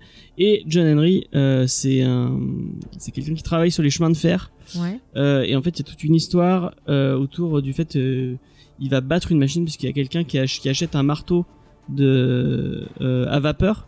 Euh, et donc Ah c'est oui. pas une histoire de planter les coups plus vite. en fait, il plante des clous. Euh, le, mat- le, le, Ah. le, le travail de John Henry, c'est c'est de planter des clous pour euh, Ouais, ouais, mettre ouais. le rail. ça y est, je et en vois. fait, ouais. il va battre euh, avec sa, la force et la détermination humaine. Il va battre une machine qui euh, Mhm. qui, plante, qui plante automatiquement les, les clous. C'est ça. Ah bah du Voilà, coup, ça donnait un indice sur le fait qu'il était peut-être pas. euh. Ben voilà, c'est ça, c'est c'est c'est censé être un indice exactement sur le fait que John Henry est un symbole de la victoire humaine contre les machines. Et donc, euh, en, en sachant ça, on était censé euh, comprendre que le John Henry qui était euh, développé dans toute la saison 2, ou en tout cas toute la deuxième moitié de la saison 2, était euh, justement une espèce de contre-mesure contre Skynet. Euh, donc, euh, ce qui est complètement raccord avec ce qu'on apprend tout à la fin par rapport à Shirley Manson, Catherine Weaver, comme quoi elle est là également pour lutter contre Skynet. Sauf que tout ça est très confus euh, dans la C'est saison ça, 2. et puis et qu'on qui l'a- euh, l'a envoyé pour lutter contre Skynet En fait, c'est aussi John Connor. c'est Aucune les idée. résistants, on sait pas, tu vois. Aucune idée. C'est c'est un peu comme Genesis qui a envoyé le robot plus loin dans le passé, on sait pas. Oui, c'est vrai, C'est des questions qui C'est m'énervent. C'est le même problème. Ouais. Oui, c'est le même problème, quoi. Et, du coup, ça me perd et ça fait décrocher euh, de cette dynamique de groupe, Ouais. de toutes ces thématiques qu'on aimait. Et euh, tout ça pour une urgence. Du coup, limite, je me dis, ils auraient dû euh, essayer de faire une suite en roman, en comics, peut-être pour avoir plus euh, les Ça aurait moyens. été bien, ouais. Euh, Ça aurait été bien, ça aurait Mm, été la mm. gueule. hein. Parce, Parce- que du coup, j'étais hyper frustrée. hein. Ah, mais Mais ça complètement. n'existe pas. Vous avez regardé s'il y avait pas. euh, J'ai Une pas vu suite en comics ou en- J'ai jamais eu hein. connaissance d'une suite. euh, Je sais qu'on a un auditeur qui m'a qui m'a dit qu'il avait lu des comics Terminator. Oui, non, Ah, mais il y en a, il y en a plein. Terminator, il y en a, mais Sarah Connor Chronicle, j'en ai pas vu. Je crois pas. Franchement, je crois Alors, pas. écoutez, s'il y a un auditeur qui en aurait vu, n'hésitez Mm. pas à nous contacter. euh, ça nous intéresse, qu'on sache s'il y a s'il y a quelque chose de, de possible. C'est dommage parce qu'il y a plusieurs séries qui a... Je sais que Jericho. Bah, Jericho, fini, euh, on m'avait euh, envoyé les, les, les comics. Enfin, Ouais, je non, mais je veux dire, ils ont fini leur. euh, Ils ont fini leur, euh, leur intrigue comme ça en comics. Ouais, ouais. Euh, bah, Firefly, ils ont fait des suites aussi en, Ouais, en comics. c'est vrai. euh, Ouais, c'est vrai. mm, mm. C'est vrai. Non, mais c'est dommage parce que il y avait tellement de potentiel. Je veux dire, Mais sur ça. plein de points, même sur tout le côté SF. Moi, ça me, moi, ça me passionne ces histoires d'intelligence artificielle. C'est une thématique qui me fait peur parce Mhm. que tu te dis, mais on est le propre instrument de notre mort en fait Ouais. parce qu'on veut tellement faire cette course à la modernité euh, euh, quand tu vois les, les robots qui remplacent les humains dans les machines des choses comme ça euh, et que tu te dis qu'un jour bah ils pourraient prendre le pouvoir on pourrait se retrouver dans Matrix tu vois ou, ou dans Terminator Mm. c'est quand même un sujet qui est, qui est intéressant je veux dire quelle doit être notre limite dans cette euh, course euh, au développement de l'intelligence artificielle? Comment Ouais, ouais, ouais. l'arrêter? Y a-t-il un moyen de l'arrêter? Parce qu'on parle d'intelligence artificielle et on voit que dans la série, on a des entités qui ont l'air de développer des sentiments, qui ont l'air de devenir euh, comme nous humains. Donc du coup, comment nous différencier? Comment être au-dessus? Enfin, ça, pose- ça me rend folle. Plein de questions. plein de questions. Ah non, mais tout ça, c'est des thèmes que je trouve passionnants et, et, et que la série aborde un peu. Si vous aimez un peu ces thématiques, moi je peux vous conseiller une, une série qui est, qui est peut-être plus basée sur l'humour, mais qui, qui aborde quand même Ouais. ces thématiques. Dans Silicon Valley. Ah, il euh, me saoule avec son Silicon Valley. J'en on parle parce qu'il y a la saison parler. 6 qui vient de reprendre là. Euh, donc c'est une série qui, qui, qui parle euh, bah, du domaine de technologie et beaucoup de, le- des startups et du monde de- des, des startups. Mhm. Donc ça parle beaucoup de business euh, parce que c'est euh, en fait c'est la, la vie d'un d'un mec qui euh, qui, qui monte une entreprise et euh, il y a beaucoup de questions par rapport à, à- aux IA euh, parce qu'il y a un personnage en particulier qui est euh, qui a un, un gros problème avec Terminator et qui Ah a ouais. très peur que que le, le soulèvement des machines arrive. Non, mais il a raison, ça pourrait arriver. hein. Je suis désolée. Donc, euh, bah, si vous avez, si vous aimez bien rigoler et si euh, le, le monde de- des technologies ça vous intéresse, euh, je peux que vous conseiller cette série qui est vraiment très intéressante et qui est pas mal pédagogue sur euh, le, le sur le sur le- les technologies et moi j'y connais pas tant que ça et Mm. j'ai appris pas mal de trucs grâce à grâce à la série. J'ai appris euh, qu'il fallait appuyer, appuyer sur le bouton on pour aller.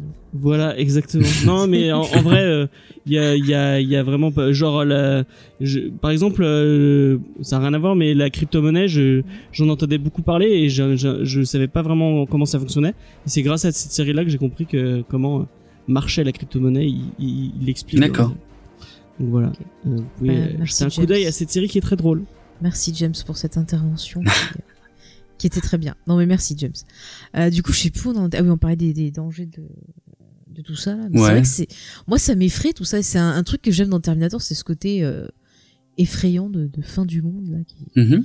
Et Ah, la on- série, tu vois, c'est C'est, c'est, ça fait partie des thèmes qui sont dans la série, mais qui se, qui ont tendance à se perdre parfois un peu dans la saison 2. C'est dommage. Pour faire euh, des épisodes, en fait, dans la saison 2, je crois l'erreur, ça a été d'essayer d'en faire juste une série d'action c'est ça. et, et de perdre un petit peu ce qui faisait tout le sel de la saison 1, c'est-à-dire les relations avec les personnages. Et il faut attendre la toute fin euh, de la saison 2, euh, on va dire le dernier quart, pour que Oui, le groupe de personnages se reforme et, et qu'on recommence à parler de leurs relations entre eux et tout. Mm. Et euh, il y a même un perso que je trouvais super intéressant, c'était Charlie Dixon, c'était le, le fiancé de Sarah. Euh, Ah oui, oui, bah dans la saison 1, il était plutôt pas mal. ouais, ouais, ouais, C'est un ambulancier, je crois. C'est ça. un ambulancier, Exact. ouais. Ouais, ouais. Et c'est ça. Et du coup, elle s'est enfuie sans lui dire euh, pourquoi. Mhm. Et euh, donc, il la retrouve donc des années plus tard. Bon, Ouais. elle, euh, enfin, il sait pas qu'elle avait fait un bon. Enfin, c'est un peu compliqué. Mais lui, c'est, il s'est marié, il a refait Bah oui. une vie. euh, et pourtant, bah voilà, on sent qu'il a des sentiments encore pour elle. Enfin, c'est, Mm. c'est compliqué. Il vient quand même l'aider. Et euh, non, le perso, je l'aimais bien. Il était assez intéressant. Enfin, Ouais, il y, y a une belle relation entre lui et Sarah parce qu'on sent qu'ils ont pas fini ce qu'ils avaient euh, en, en cours, quoi, hein, clairement, puisqu'elle est partie. euh, sans rien expliquer, sans rien dire. Et euh, mais aussi avec John. Franchement, John lui fait une confiance absolue. Et c'est euh, c'est un- père pour lui. le- Ah, il y a clairement. vraiment cette relation. quoi, Ouais. Super. Mais c'est- et c'est surtout un père normal parce que quelque part Mm. Derek est une figure paternelle pour John, mais euh, Derek il est euh, il va presque plus loin dans le délire que que, que Sarah parfois, tu vois tellement il peut être euh, Ah oui, hardcore. oui. Euh, alors après, que on le comprend un peu par rapport euh, voilà, au fait qu'il vient du futur. Ah, bien sûr. Pour lui, c'est la guerre. bien sûr. Et c'est vrai que dans cet univers-là, c'est pas, ouais, c'est pas super. euh, Ah non non c'est très hein, compliqué bien sûr et Derek il en a pris plein la gueule il a vu des trucs moches hein. il y a il y a il y a quelques épisodes qui nous parlent de ça d'ailleurs dans le futur qui sont très intéressants et euh, mais Charlie lui il représente euh, un, un- une, une figure paternelle mais surtout normale une certaine forme de normalité pour John et, et c'est d'ailleurs exactement pour ça que sur la fin de la saison 2 euh, Sarah euh, nous ramène chez lui euh, ben c'est suite à la mort de, de la petite amie de, de John euh, parce qu'elle sent bien que voilà John il a besoin d'un peu de, de, de normalité. En plus Charlie lui il a perdu sa femme aussi Mm. à cause de, de toute cette histoire toute cette histoire. ouais, ouais. Euh, donc Puis en euh, plus, il a le côté euh, pour pour John, c'est un peu, tu vois, le, le père idéalisé. Ouais. Ah, clairement. Parce qu'il veut tellement avoir cette vie idéalisée qu'il sait qu'il aura pas, et Mm. c'est pour ça qu'il idéalise cette normalité. Parce que pour, bah oui. nous, tu vois, on se dit, c'est tellement plus cool sa vie. Enfin, limite, tu te dis, ah, c'est tellement plus cool, il a de l'action, il s'emmerde pas et tout. Mais pour lui, c'est tellement l'inverse que Bah c'est-. C'est intéressant. En plus, je suis désolée, mais euh, la relation entre justement euh, lui, enfin, ça j'ai perdu son nom, Charlie, Charlie et Mm. euh, et Sarah, moi je la trouve plus jolie que entre Sarah et Calris parce que je suis désolée, ils ont fait que fuir. Le mec, c'est un stalker qui bat sa photo dans le futur. Oui. Il est à fond sur elle et euh, elle couche avec lui. quoi. C'est pas faux, c'est pas faux. Une fois, enfin une fois, elle couche avec lui, quoi. Enfin, je sais, et en plus, je parais qu'elle devait même pas se dire que ça devait être lui le père de son gosse. Enfin, mais mais pourquoi tu couches avec lui? Il est chelou, quoi. Enfin. Moi, Ouais, me- mais moi, il me met extrêmement mal à l'aise. Ouais, non, mais je comprends. C'est qu'il y, a- il y a un côté très creepy à la façon dont le personnage de Kyle Reese est amené, mais après, ouais, disons que c'est au cœur du scénario. C'est pour ça aussi que Ouais. c'est. Mais bon, Ça quand je vois marqué euh, une des plus belles histoires d'amour qu'Elry Sarah Connor, non, j'ai envie de dire. Enfin, moi, pour ma part, j'y serais pas allé, mais bon. euh, Après, l'acteur, c'est pas qu'il est moche, mais bon, il est un peu chelou. Michael Bean, mais il est cool quand même. Oui, mais il est Ouais, Michael Bean, j'adore aussi. Non, disons que le, le, le timing est peut-être un peu trop court pour qu'elle tombe à ce point amoureuse de ce mec qui a quand même eu, euh, qui a un passif euh, qui est quand même assez chargé, quoi. Hein, En qui est un plus, il est fort. Le gars était dans une guerre nucléaire. Bah, c'est ça. Et ses spermatozoïdes fonctionnent très bien. Mais oui, ah bah ça. c'est vrai. Il aurait pu avoir deux têtes, John Connor. hein. Excellent. Mais moi j'avais une question. euh, pour, Pose-nous des euh, questions. euh, je- bon, euh, attention, euh, attention Draven, accroche-toi. Ouais. Euh, moi, euh, je trouve vraiment que le premier est mieux que le deuxième. Ah ouais, waouh, dur. Mais tu qu'on est sur la série, là. Euh, et est-ce que parce que moi ce que j'aime dans le premier c'est le, côté euh, horrifique un peu et Oui. euh, haletant de et ce que vous disiez euh, bah, que la relation euh, euh, euh, Sarah Connor en fait ils, ils- ils sont tout, tout le temps dans le Dans la course. dans la L'urgence. course et dans l'urgence. Ouais, et il y a vraiment un côté euh, horrifique euh, que je trouve vraiment génial. Est-ce que dans la série ils ont quand même repris un peu cet esprit là est-ce qu'on y, on y retrouve un peu euh, alors, il n'y a pas vraiment des codes du genre horrifique, mais comme je t'ai Mm. dit, il y a toujours cette ambiance où euh, et cette tension tu- vraiment, ça- tu moi, vois. moi, je la ressens beaucoup cette tension. Je me dis, putain, mais euh, ils sont dans l'urgence, ils peuvent crever à chaque minute. Tu sais pas quand, euh, Ouais. quand ça va péter. Euh, En plus, t'as hum, t'as Sarah qui apprend que, ben, au bout d'un moment, elle va mourir. Donc pour elle, il y a une autre course contre la montre parce Oui, qu'elle veut absolument euh, préparer au maximum son fils euh, avant de de partir, quoi, en quelque sorte. Donc euh, t'as plein de trucs d'urgence comme ça. Donc du coup, t'as des pressions. Et c'est pour ça que des fois, euh, tu vois, quand je dis que c'est un petit con John, mais quand il te fait chier, genre gna gna gna, je veux une vie normale, mais t'as envie de dire mais ta gueule, tu vois pas que c'est la fin du monde, ta mère elle peut crever, mais bouge-toi, putain. Enfin, du coup, c'est c'est pour ça que t'es tout le temps sur les nerfs, quoi. Tu regardes ça, tu dis, Hum, je vais tous les taper, quoi. Tu vois, c'est. Moi, je repense à des scènes. Bah, là, il y a le- cette scène mythique que je pense que tout le monde se souvient. euh, Où de Sarah Connor, c'est de Schwarzy qui, de Schwarzy qui, re- qui répare son œil. euh, Ah, j'adore, c'est ma scène préférée dans le tension, elle est, ouais, elle est géniale cette scène. Avec le mec qui vient le voir, euh, qui l'insulte. euh, Oui. Il y a vraiment, y a- moi cette scène, elle m'a marqué tout gosse quand, quand j'ai vu, quand Mm. j'ai vu Terminator. Est-ce que il y a, y a, y a ce genre de truc vraiment, où- de, de scènes vraiment marquantes. euh, Euh, moi, c'est surtout, tu vois, ce que je veux retenir. Enfin, c'est mon, mon perso. Moi, ce qui marque, c'est Sarah Connor. Il y a plein de fois on où tu sur la l'héritage vois. du 2 euh, en fait, plus que vraiment du 1, on a oublié. De le- quoi? Vraiment sur l'héritage du 2 plus que. Bah là c'est vraiment une suite du 2, c'est Ouais, sûr, ouais. donc pas trop sur, sur le 1. Mais mais il y a le côté un peu intimiste du 1 où tu vas voir ces relations qui se développent, où euh, Ouais. euh, il faut qu'on parle alors qu'il y a de l'action autour. Enfin, t'as quand même ce, ce côté comme ça, mais je te dis, t'as vraiment ce côté. Mais putain, Sarah Connors, quoi. Elle arrive à la fois à être la Sarah Connor du 1 et la Sarah Connor du 2. Ouais. Parce que t'as des fois, elle va être hyper touchante. Ouais, ouais. Tu vas retrouver un petit côté un peu, tu vois, c'est la mère innocente, machin. Puis d'un coup, moi, elle va être putain de badass, quoi. T'as Mhm. envie de, t'as envie de sortir la guitare électrique, tu vois, genre euh, Fury Road, tu vois, de jouer la musique derrière elle, tu vois. Le le guitariste que j'aime bien, tu vois, tu la mets derrière, avec des explosions de partout, ça marche. Non, mais elle est, elle- je l'adore. Mais pour moi, c'est tellement une icône, Sarah Connor. C'est, pour moi, Sarah Mhm. Connor, c'est l'âme de Terminator. Complètement. Parce que c'est c'est ça, c'est elle apporte l'espoir, elle apporte l'envie de lutter. Et putain, quand t'es une fille, moi tu vois, regarde, c'est pas John Connor qui m'a impressionné quand j'ai vu le 2, mais c'est Sarah Connor. Quand t'es une fille, qu'on te dit ah mais des filles c'est machin, gna gna gna, et que tu vois une fille qui se défend elle-même, qui euh, lutte pour protéger son enfant, qui, qui, qui, qui- à ce point-là badass, mais putain c'est super cool. Bah, Linda inspirant, Hamilton, elle est tellement Ah, mais est impressionnante. dans tellement, le- mais tellement impressionnante. Tu, tu la vois dans elle est toute fragile. Tu la vois dans La Belle et la Mm. Bête, elle est toute mimi. Et puis tu la vois dans le 2, mais elle est baraque. elle a Incroyable. Même dans le 1, je la trouve tout, impressionnante. hein, Elle arrive à Ah se- oui, oui. Mais elle est courageuse. Alors Ouais. pourtant, tu vois, elle a pas. euh, c'est pas encore la guerrière qu'elle va devenir après. Mais déjà, elle a ça en elle. Elle a cette étincelle en elle. Et Et c'est ça elle est qu'elle sous, elle est sous, euh, elle est sous le même. euh, Mm. On peut, on, euh, merde, Draven tout à l'heure, il faisait un, Ouais. un com- une comparaison avec euh, Halloween. Oui. Et Ouais. c'est, c'est totalement. Et on est, on est loin de la Scream Queen euh, que Oui. qu'est Jamie, Jamie Lee Curtis, qui est au final une, une, une petite fille apeurée euh, qui euh, qui fait pas grand chose à part crier et essayer de s'en. Mais Alors que Sarah euh, est comme ça Sarah- au début Sarah du est 1. comme ça au début, oui. Et Au après, elle Au s'améliore. tout début, mais après, ça, ça, dans le, même dans le 1, je trouve qu'elle, euh, Elle évolue. elle, elle Oui. évolue, elle, elle, elle met des, elle met des Mais patates. euh, Mais regarde, elle pleure, euh, Jamie Curtis, mais putain, elle, elle se défend, elle a des aiguilles à tricoter, elle pique comme oui, ça. vrai.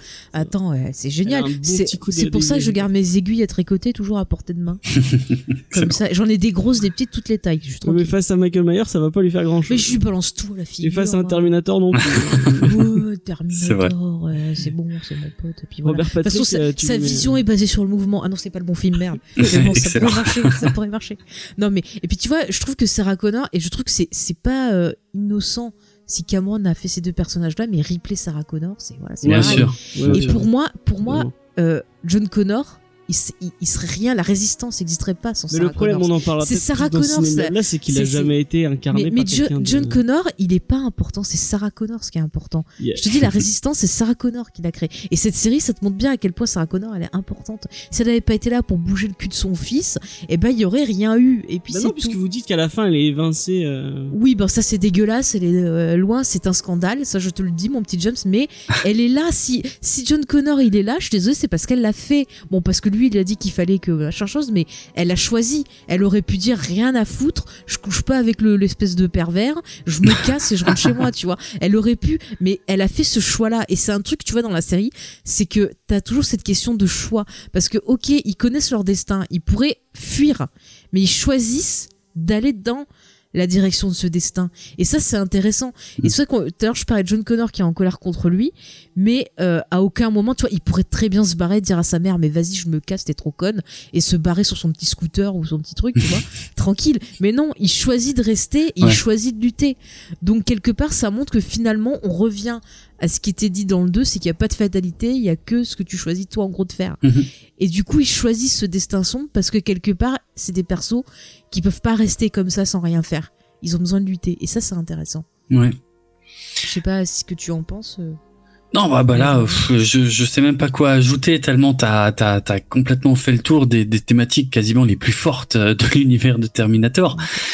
Euh, je sais même pas. Ouais. Euh, si je peux Oui, essayer de répondre à la question de James euh, au départ, c'est quels sont les éléments qu'on retrouve dans la série? Alors le sentiment de fuite et d'urgence, effectivement, il est très présent, surtout dans le pilote. Mhm. Euh, mais après, je pense pour des pour des raisons euh, probablement économiques euh, et de, de un peu de simplification de la série, c'est vrai qu'ils ont tendance ensuite à se poser, à avoir un endroit fixe. Alors dans dans la première saison, ça me dérange pas dans le sens où il y a quand même une certaine forme de secret où euh, voilà ils font ce qu'ils peuvent et alors que dans la saison 2 ils ont beaucoup plus d'interactions sociales avec beaucoup plus de gens notamment leurs proprios euh, euh, parce qu'ils déménagent et euh, Et c'est vrai qu'il y a du coup, il y a beaucoup moins ce sentiment de fuite. Si c'est Ouais. si c'est un des aspects que tu préfères dans la saga Terminator, c'est pas dans la série que tu vas le plus le retrouver. Mais je trouve que la série, elle aurait peut-être plus gagné à être produite maintenant où on a tendance à faire des saisons plus courtes, Oui. tu vois, d'une dizaine d'épisodes. Ah oui. Ça aurait été vachement, vachement mieux. Il y aurait plus d'équilibre et je pense qu'elle aurait peut-être eu plus sa chance. Mais c'est vraiment une série qui a pas eu de bol. Tiens, ça me permet de reparler un peu de ça dans le sens où saison 1, euh, la grève des scénaristes, boum, euh, la saison elle est amputée de 3-4 épisodes euh, et puis euh, ils ont pas le temps de finir deux trois arcs narratifs.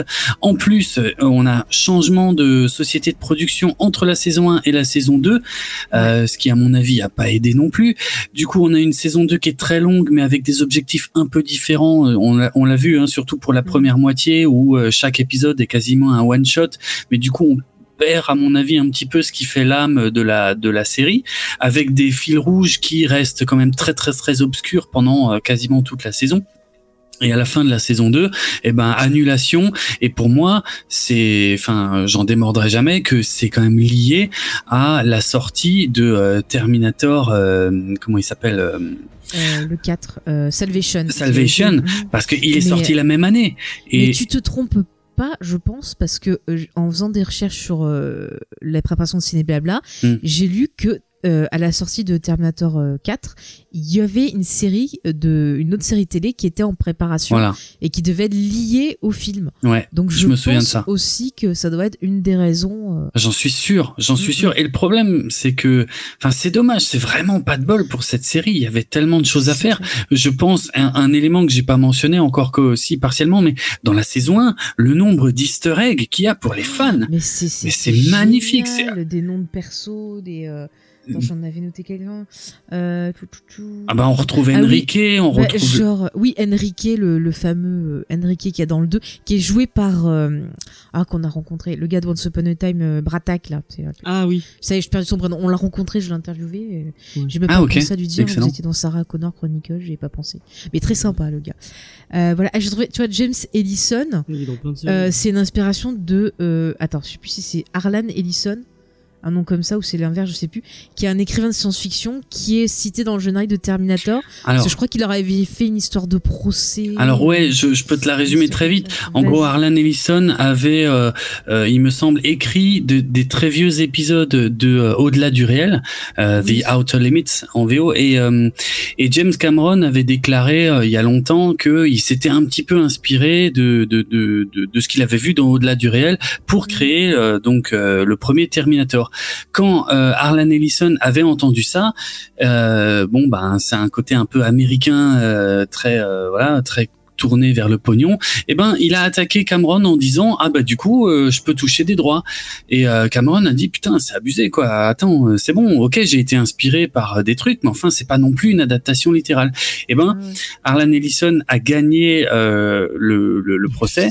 Et effectivement maintenant quand on regarde la fin du générique de Terminator 1 Il y a marqué euh, le nom. je crois qu'il y a marqué thanks to Harlan Ouais. Ellison ou special thanks ou un truc comme Oui, ça un enfin en tout cas comme ça, ouais. il a gagné le droit d'être mentionné au générique et du coup aussi de toucher un petit peu des droits, Euh, sachant que par contre euh, Cameron, lui, euh, il a jamais été ok avec ça et qu'il en veut beaucoup, beaucoup, beaucoup à Harlan Ellison pour euh, pour cette histoire. ouais. Mais si je trouve ça marrant qu'il soit cité en easter egg dans la série, du coup. euh. Oui, c'est vrai que c'est un peu, oui, c'est c'est peut-être pas le l'easter egg. positif ou euh, voilà, D'accord. j'ai envie de te dire, James, je soulève les épaules. ça te va comme réponse? Il m'a fait. Ouais. Par D'accord. contre, si, il y a un truc que je voulais citer que je trouvais ça marrant. Ouais. Euh, en fait, en faisant des recherches, je me suis aperçu que Lena Headey et euh, Thomas Dekker, Ouais. ils ont que 14 ans de différence. Pas Et mal. elle fait sa mère, tu vois, mère fils, quoi. C'est...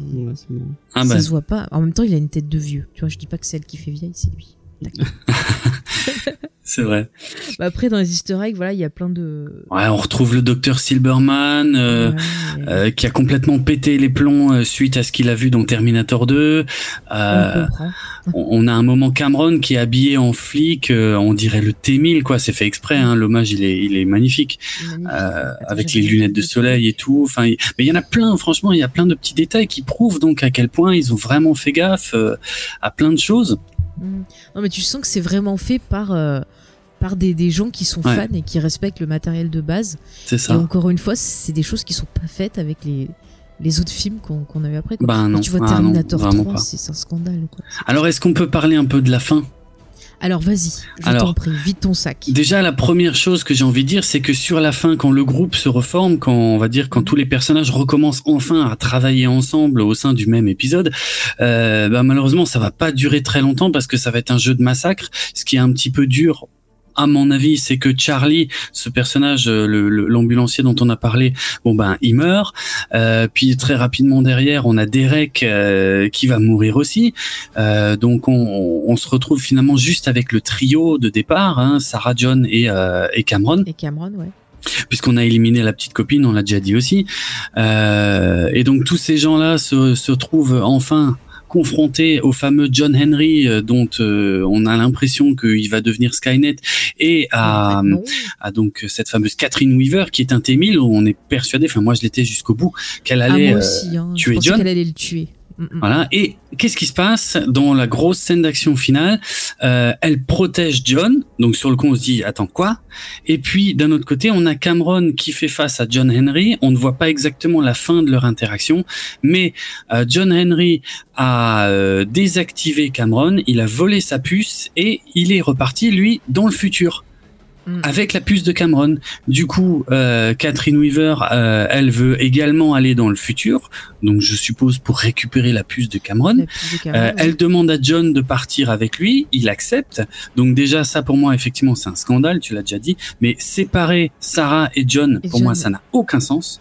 C'est clair, c'est débile. Et puis même que John aille dans le futur, je trouve ça pas logique. Non, ouais, c'est, je trouve ça très étrange. Donc là vraiment je ne comprends pas pourquoi Sarah resterait dans le présent. Qu'est-ce qu'il voulait raconter et qu'est-ce que John va faire dans le futur? Mais attends, c'est pire dans le sens où quand John arrive dans le futur, euh, donc il revoit Derek et Kyle Reese, son père, mais de cette Ouais. fois adulte, euh, ainsi que Alison Young. Donc Alison Young, c'est l'humaine qui a servi de base à euh, Cameron. Mm. Et sauf que ces gens-là ne savent absolument pas qui est John Connor. Ils n'ont jamais entendu ce nom-là. Et pourtant, on est bien dans le contexte d'une guerre des humains Ouais. contre les machines. Mais du coup, moi, je me demande si c'est pas une troisième timeline. Bah, a priori, euh, ouais. Voilà, qui aurait un truc où en fait John Connor ne serait jamais devenu euh, donc le chef de la résistance. On puisqu'il dirait. a disparu, euh, tac, comme ça. C'est la même timeline où bah, John Ouais. Connor, comme il était dans le futur, et bah, il a pas pu. euh, Enfin, j'ai pas vu, hein, mais je- au vu de ce que vous dites. euh, C'est très Bah, compliqué d'essayer de comprendre euh, ouais, ce truc parce que Mais du coup, ce qui est horrible, c'est que ça sous-entendrait que John Connor, en fait, il sert à rien. Parce que Ben, s'il ouais. arrive dans un futur où il a pas existé et qu'il y a quand même une résistance, ça veut dire qu'il n'est pas aussi essentiel que ça. Et là, vrai. boum, ça casse tout. Comme quoi, Ouais. c'est Sarah Connor la meilleure, et puis c'est tout. excellent. Ah, tu retombes bien sur tes pieds, Ah ouais, c'est pas mal. c'est pour ça que ça s'appelle Sarah Connor Chronicle. Voilà. Ouais. Mais vraiment, alors c'est un gros what the fuck cette fin. hein. John Connor qui arrive dans le futur, qui re-rencontre les persos qu'il a perdus, on va dire. Euh, sauf qu'ils savent pas du tout qui il est.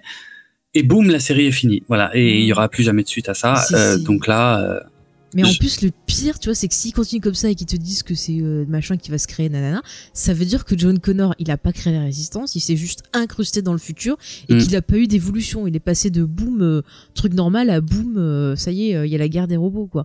Donc ça, ça va pas du tout avec ce qu'on nous a dit dans le non, ça colle pas.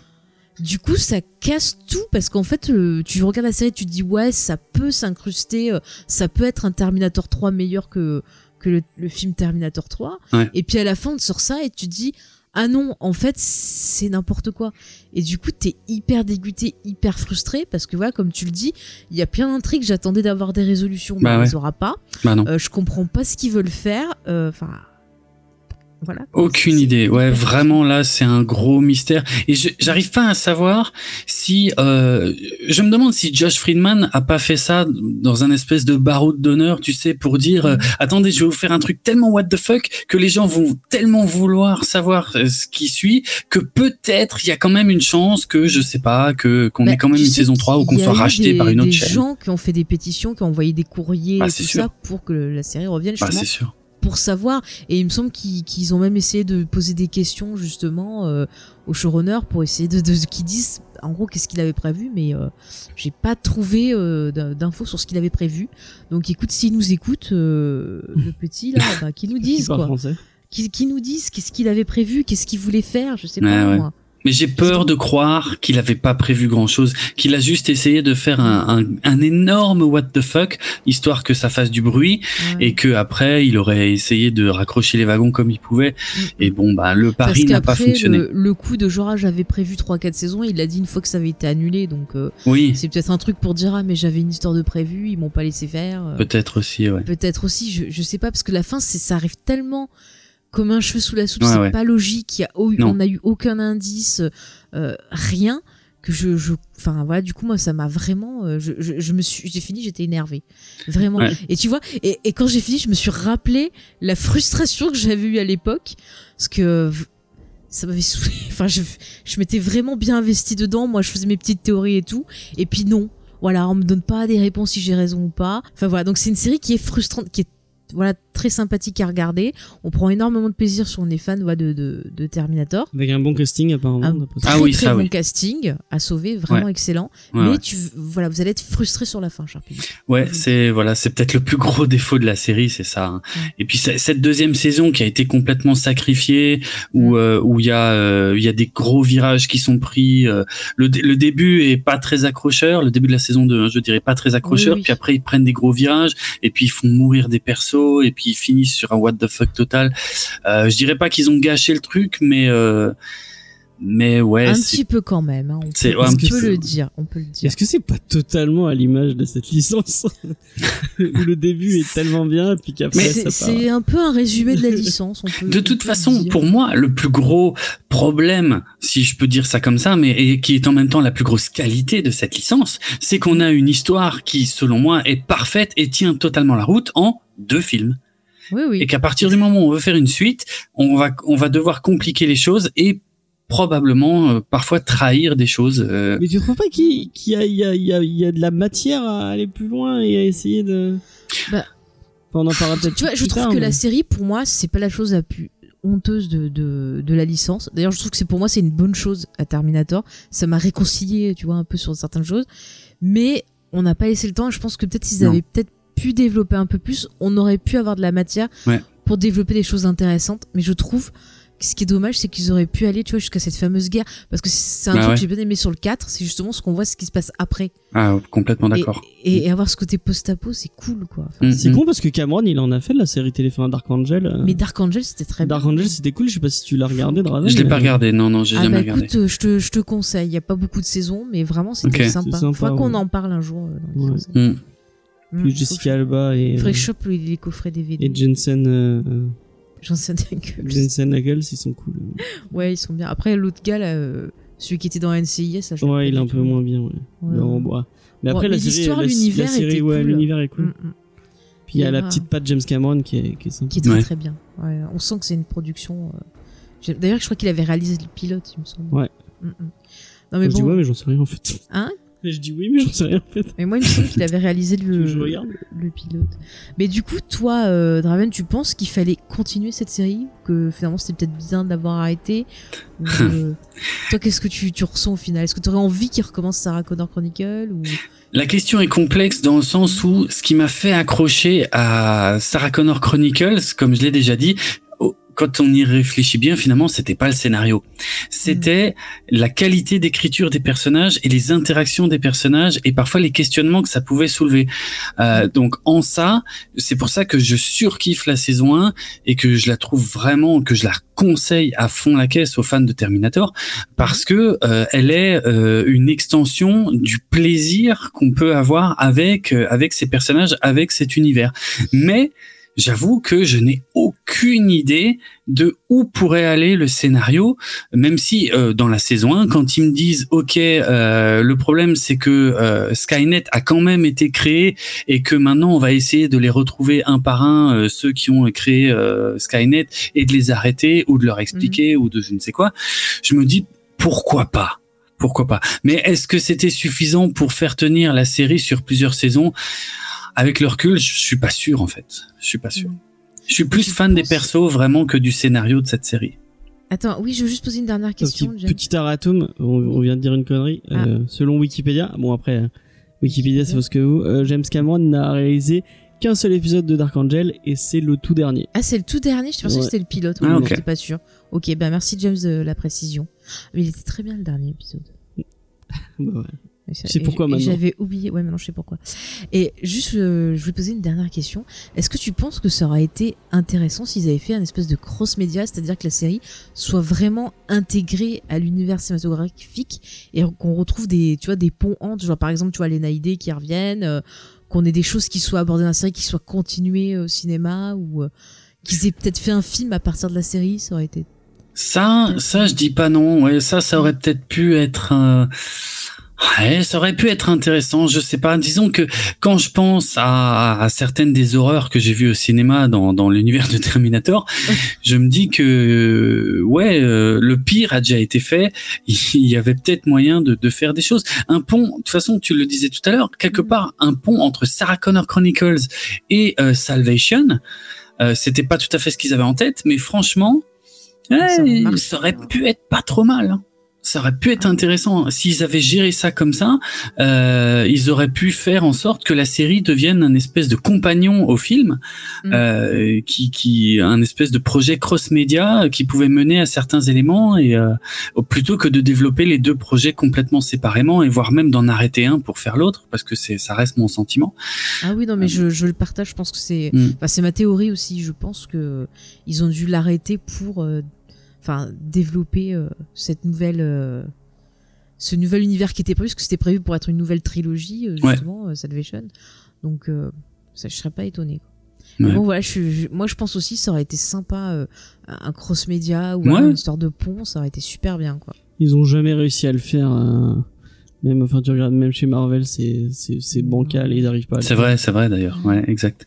J'ai jamais Star vu, j'ai jamais vu ça. un peu, mais c'est Ouais, des Star Wars, on n'a rien vu pour l'instant. J'ai vu, j'ai vu Ghost dans le, Oui, dans le, le trailer. exact. Merde. Mais ça, c'est pas, c'est des, c'est des historiques. Et dans Rogue One, dans Rogue One, il y a des trucs. Ouais, mais bon, quand tu sais. ouais. Peut-être dans Mandalorian, il y aura des, il y aura des liens, mais. Peut-être, a Peut-être, ouais. Ah, mais ça serait cool. Ça serait cool. Ça serait super cool. Alors là, je serais trop contente. Mais vraiment. Pour l'instant, le, le, le, le meilleur truc qui, le meilleur truc cross-média que, que j'ai jamais vu, bah, c'est Watchmen. Et j'ai vu que trois épisodes. Il est reparti là-dessus. Excellent. Alors c'est Oui, pas un vrai cross-média pour le coup, mais je vois ce que tu veux dire. Bah si, ça, c'est la Ça se suite. suit, ça semble. C'est la suite du comics. Ah hein. oui, je sais, je sais, mais bon, c'est- disons que pour moi un projet cross-média, il est pensé dans son ensemble au même moment, on va Ah dire. oui, c'est oui, oui, oui, c'est Voilà. vrai, c'est pas con. C'est pour ça. Moi, je dirais plutôt Matrix, tu vois, entre les films Ouais. Matrix plus Le les jeu animatrix vidéo, par plus. exemple, t'avais aussi. T'avais le- les animatrices, t'avais le jeu vidéo Matrix. Voilà, exactement, Enter se Matrix. Là, en- on avait un vrai projet cross-média. Ouais. Mm, mm. Bon, le jeu vidéo était pas terrible. Non, Pour mais l'avoir essayé. Bah, les deux, Je suis les contente, c'est pas moi qui avais acheté le jeu, alors. euh. Moi, je suis pas fan de Matrix, mais Ah j'aime que le 1. Mais Bon. on peut plus rien faire pour toi. c'est Ouais, en pas tout cas, je pense qu'on a fait le tour de cette série. euh, Ouais, je crois. Fantastique. Donc, on vous la conseille, chers auditeurs. Et si vous Ah, l'avez surtout la saison 1. Voilà, surtout la saison 1, ça c'est sûr, sûr et certain. Si vous avez regardé la série, que vous voulez en discuter avec nous, nous donner votre avis un peu sur la série, sur ce que vous pensez de Jones Connor, si vous pensez que Sarah Connor c'est la plus belle, la meilleure, vous nous le dites. Mhm. Euh, vous pouvez nous le dire via les réseaux sociaux, donc vous tapez James et Faye sur Facebook, Twitter. Si vous voulez que Geek en série, ben sur Facebook vous tapez Geek en série le podcast. Et sur Twitter maintenant c'est juste Geek en série, comme ça on a, on a essayé de simplifier au maximum. Sinon vous savez, il y a aussi le Discord. Euh, vous avez l'invitation dans la description, vous cliquez, vous nous rejoignez, on parle de plein de choses. Sur l'article aussi. On s'éclate, on dit plein de conneries. Sur l'article, euh, voilà aussi ça y sera. Mm. Sur le site internet, ouais, c'est bien, tu fais des, des liaisons. James et Faye, c'est Moi, j'ai pas vu la série, mais euh, j'ai une grosse recommandation. C'est le podcast de Draven sur, euh, sur Battlestar Galactica. Ah, merci. Allez, écoutez ça, c'est vraiment. C'est en lien avec Terminator un peu, tu vois. Ouais. On trouve des thématiques, c'est bon, toujours, tout est lié, tout est lié, c'est bon. Oui, oui, Tout est lié avec Gabe Baltar. Mais- Merci Voilà. beaucoup. C'est super gentil. Gaius Baltar rencontre Sarah Connor, ça, c'est bon, on prend. J'aime trop. Mais il y a des thématiques communes, hein, je vous l'apprends Mm. probablement pas, entre Battlestar Galactica et l'univers de Terminator. Ah, mais Euh. totalement. Est-ce que Cameron connaît Battlestar Galactica? Ah, je sais pas. Hmm, que- On va lui poser la question. Entre un Terminator et un Cylon, qu'est-ce qui est le plus dangereux? Je ne sais pas. Oh bah Hmm. les deux, ils sont quand même bien costauds. Ouais, hein, ouais, faut y aller pour se débarrasser des deux quand même. hein. Attends. Mais petit avantage pour le Terminator, j'ai l'impression, je sais pas pourquoi. Ouais. Après, si t'arrives à, à rebidouiller ton Terminator, tu peux t'en servir comme bouclier, ça marche. Bah ouais, plutôt cool ça. Voilà. C'est plus compliqué avec euh, une armée de Cylons. C'est compliqué. C'est compliqué. Voilà, on va dire que c'est compliqué. Euh, du coup, bah, Draven, où nos auditeurs peuvent te retrouver, du coup, s'ils veulent écouter un peu euh, ta vie, ton œuvre, discuter avec toi? Ben, Il y a effectivement mes trois podcasts, donc 24 FPS, euh, les critiques euh, cinéma, euh, donc avec ou sans spoiler, euh, en suivant l'actu de, de ce qui sort au ciné. Hein. Soit c'est un épisode où on met pêle-mêle tout ce qu'on a vu dans le mois, soit on traite un film euh, par épisode si on estime que, que on a assez de matière. Euh, D'ailleurs, j'ai vu, vous avez fait Rambo, il faut que je l'écoute, j'ai pas encore écouté. Ah oui, que vous avez autant ri que nous sur le film. Ah oui, oui, ah bah il y a des gros what the fuck surtout dans le dernier. Ah ouais, ouais Ah non. oui, oui, oui. On a fait toute la saga, donc on s'est bien amusé Ah. parce que c'est quand même une saga où il y a à boire et à manger, hein, clairement. Ah oui, oui, donc voilà, voilà, oui, effectivement, c'est vrai qu'on fait aussi les sagas euh, quand on en a l'occasion, mais vraiment en fonction de l'actualité. Euh, Il y a Artefrac qui est un tout petit podcast que je fais, c'est un streetcast même où je me promène en racontant ma vie et des, des anecdotes qui ont pu m'arriver euh, à droite à gauche. Et puis donc ce projet Galactifrac, euh, donc euh, avec Karine, où on aborde euh, tous les aspects de la saga Battlestar Galactica. On a énormément de choses à faire. On fait ça de plein de manières différentes. Il y a les coulisses, il y a les thématiques présentes dans les films, euh, il y a des news, il y a plein de choses. Donc ça, c'est vraiment euh, voilà, c'est quelque chose de super important. Et merci encore d'ailleurs de d'en parler. Bah, Euh, normal. hein. donc voilà, et je pense que tout ça euh, peut être concentré sur mon compte Twitter. Euh, c'est le compte @dravenardrock, ça s'écrit D R A V E N A R D R O K. Et donc là, de toute façon, je relais euh, tout ce que je fais euh, sur euh, les différents podcasts que je fais et ceux où je suis également invité. Et d'ailleurs, je en profite pour vous remercier. Bah écoute, nous, ça nous fait plaisir parce qu'on aime bien recevoir des gens passionnés. Et puis, ça nous permet de parler de plein de choses comme voilà, Terminator. Mhm. Sinon, j'aurais dû la faire toute seule parce que James, il aurait pas voulu la faire. Maintenant, il a décidé que des fois, il fuyait, tu vois. tu sais. Ah ouais. Genre en décembre, je vais faire un podcast sur une certaine série Star Wars. Ah. Et ben, il Je va fuir, je vous je l'annonce. regarderai pas Rebelle. si tu veux. Je vous l'annonce, il va fuir. Mais c'est pas grave, j'ai trouvé un copain pour euh, parler C'est avec trop moi. moche. Je m'en fous. je m'en fous. On va faire au moins 5 heures dessus. Non, je rigole. Quand même pas 5 heures. Euh, voilà. Sinon, pour finir, donc les auditeurs, si vous voulez un peu plus de Terminator, euh, ben, on vous invite à aller écouter donc le ciné blabla Terminator, Ouais. qui j'espère mettra pas trop longtemps de temps à sortir parce qu'on rattrape un peu tout notre retard. Et voilà, et on va s'éclater euh, à parler de Terminator. Et quant à moi, je vous donne rendez-vous. Alors, non pas dans 15 jours, parce que comme on rattrape le retard de Geek en série, ça sera dans une semaine. Mais je vous dis pas encore sur euh, quelle série, parce qu'on verra. Euh, c'est encore un peu compliqué. En attendant, vous pouvez aller écouter les épisodes des récaps de Watchmen. euh, Oui. Les récaps de Watchmen avec plein de théories fantastiques. Surtout les Mais t'as plus de t'as plus d'auditeurs que moi, j'y peux rien, donc j'essaie Oh. de. Non mais c'est bon, on s'éclate bien sur Watchmen. Euh, On fait le même principe que pour Game of Thrones, donc on fait le récap d'épisodes, on vous donne les petits easter eggs, et puis voilà les théories du net faux folles, et nos théories à nous, et on s'éclate. Voilà, il y a beaucoup de complots, sachez-le. Mm. Voilà, je pense qu'on a fait le tour, James. On a fait le tour. oui. Allez, ben on vous dit à bientôt. Salut Ciao.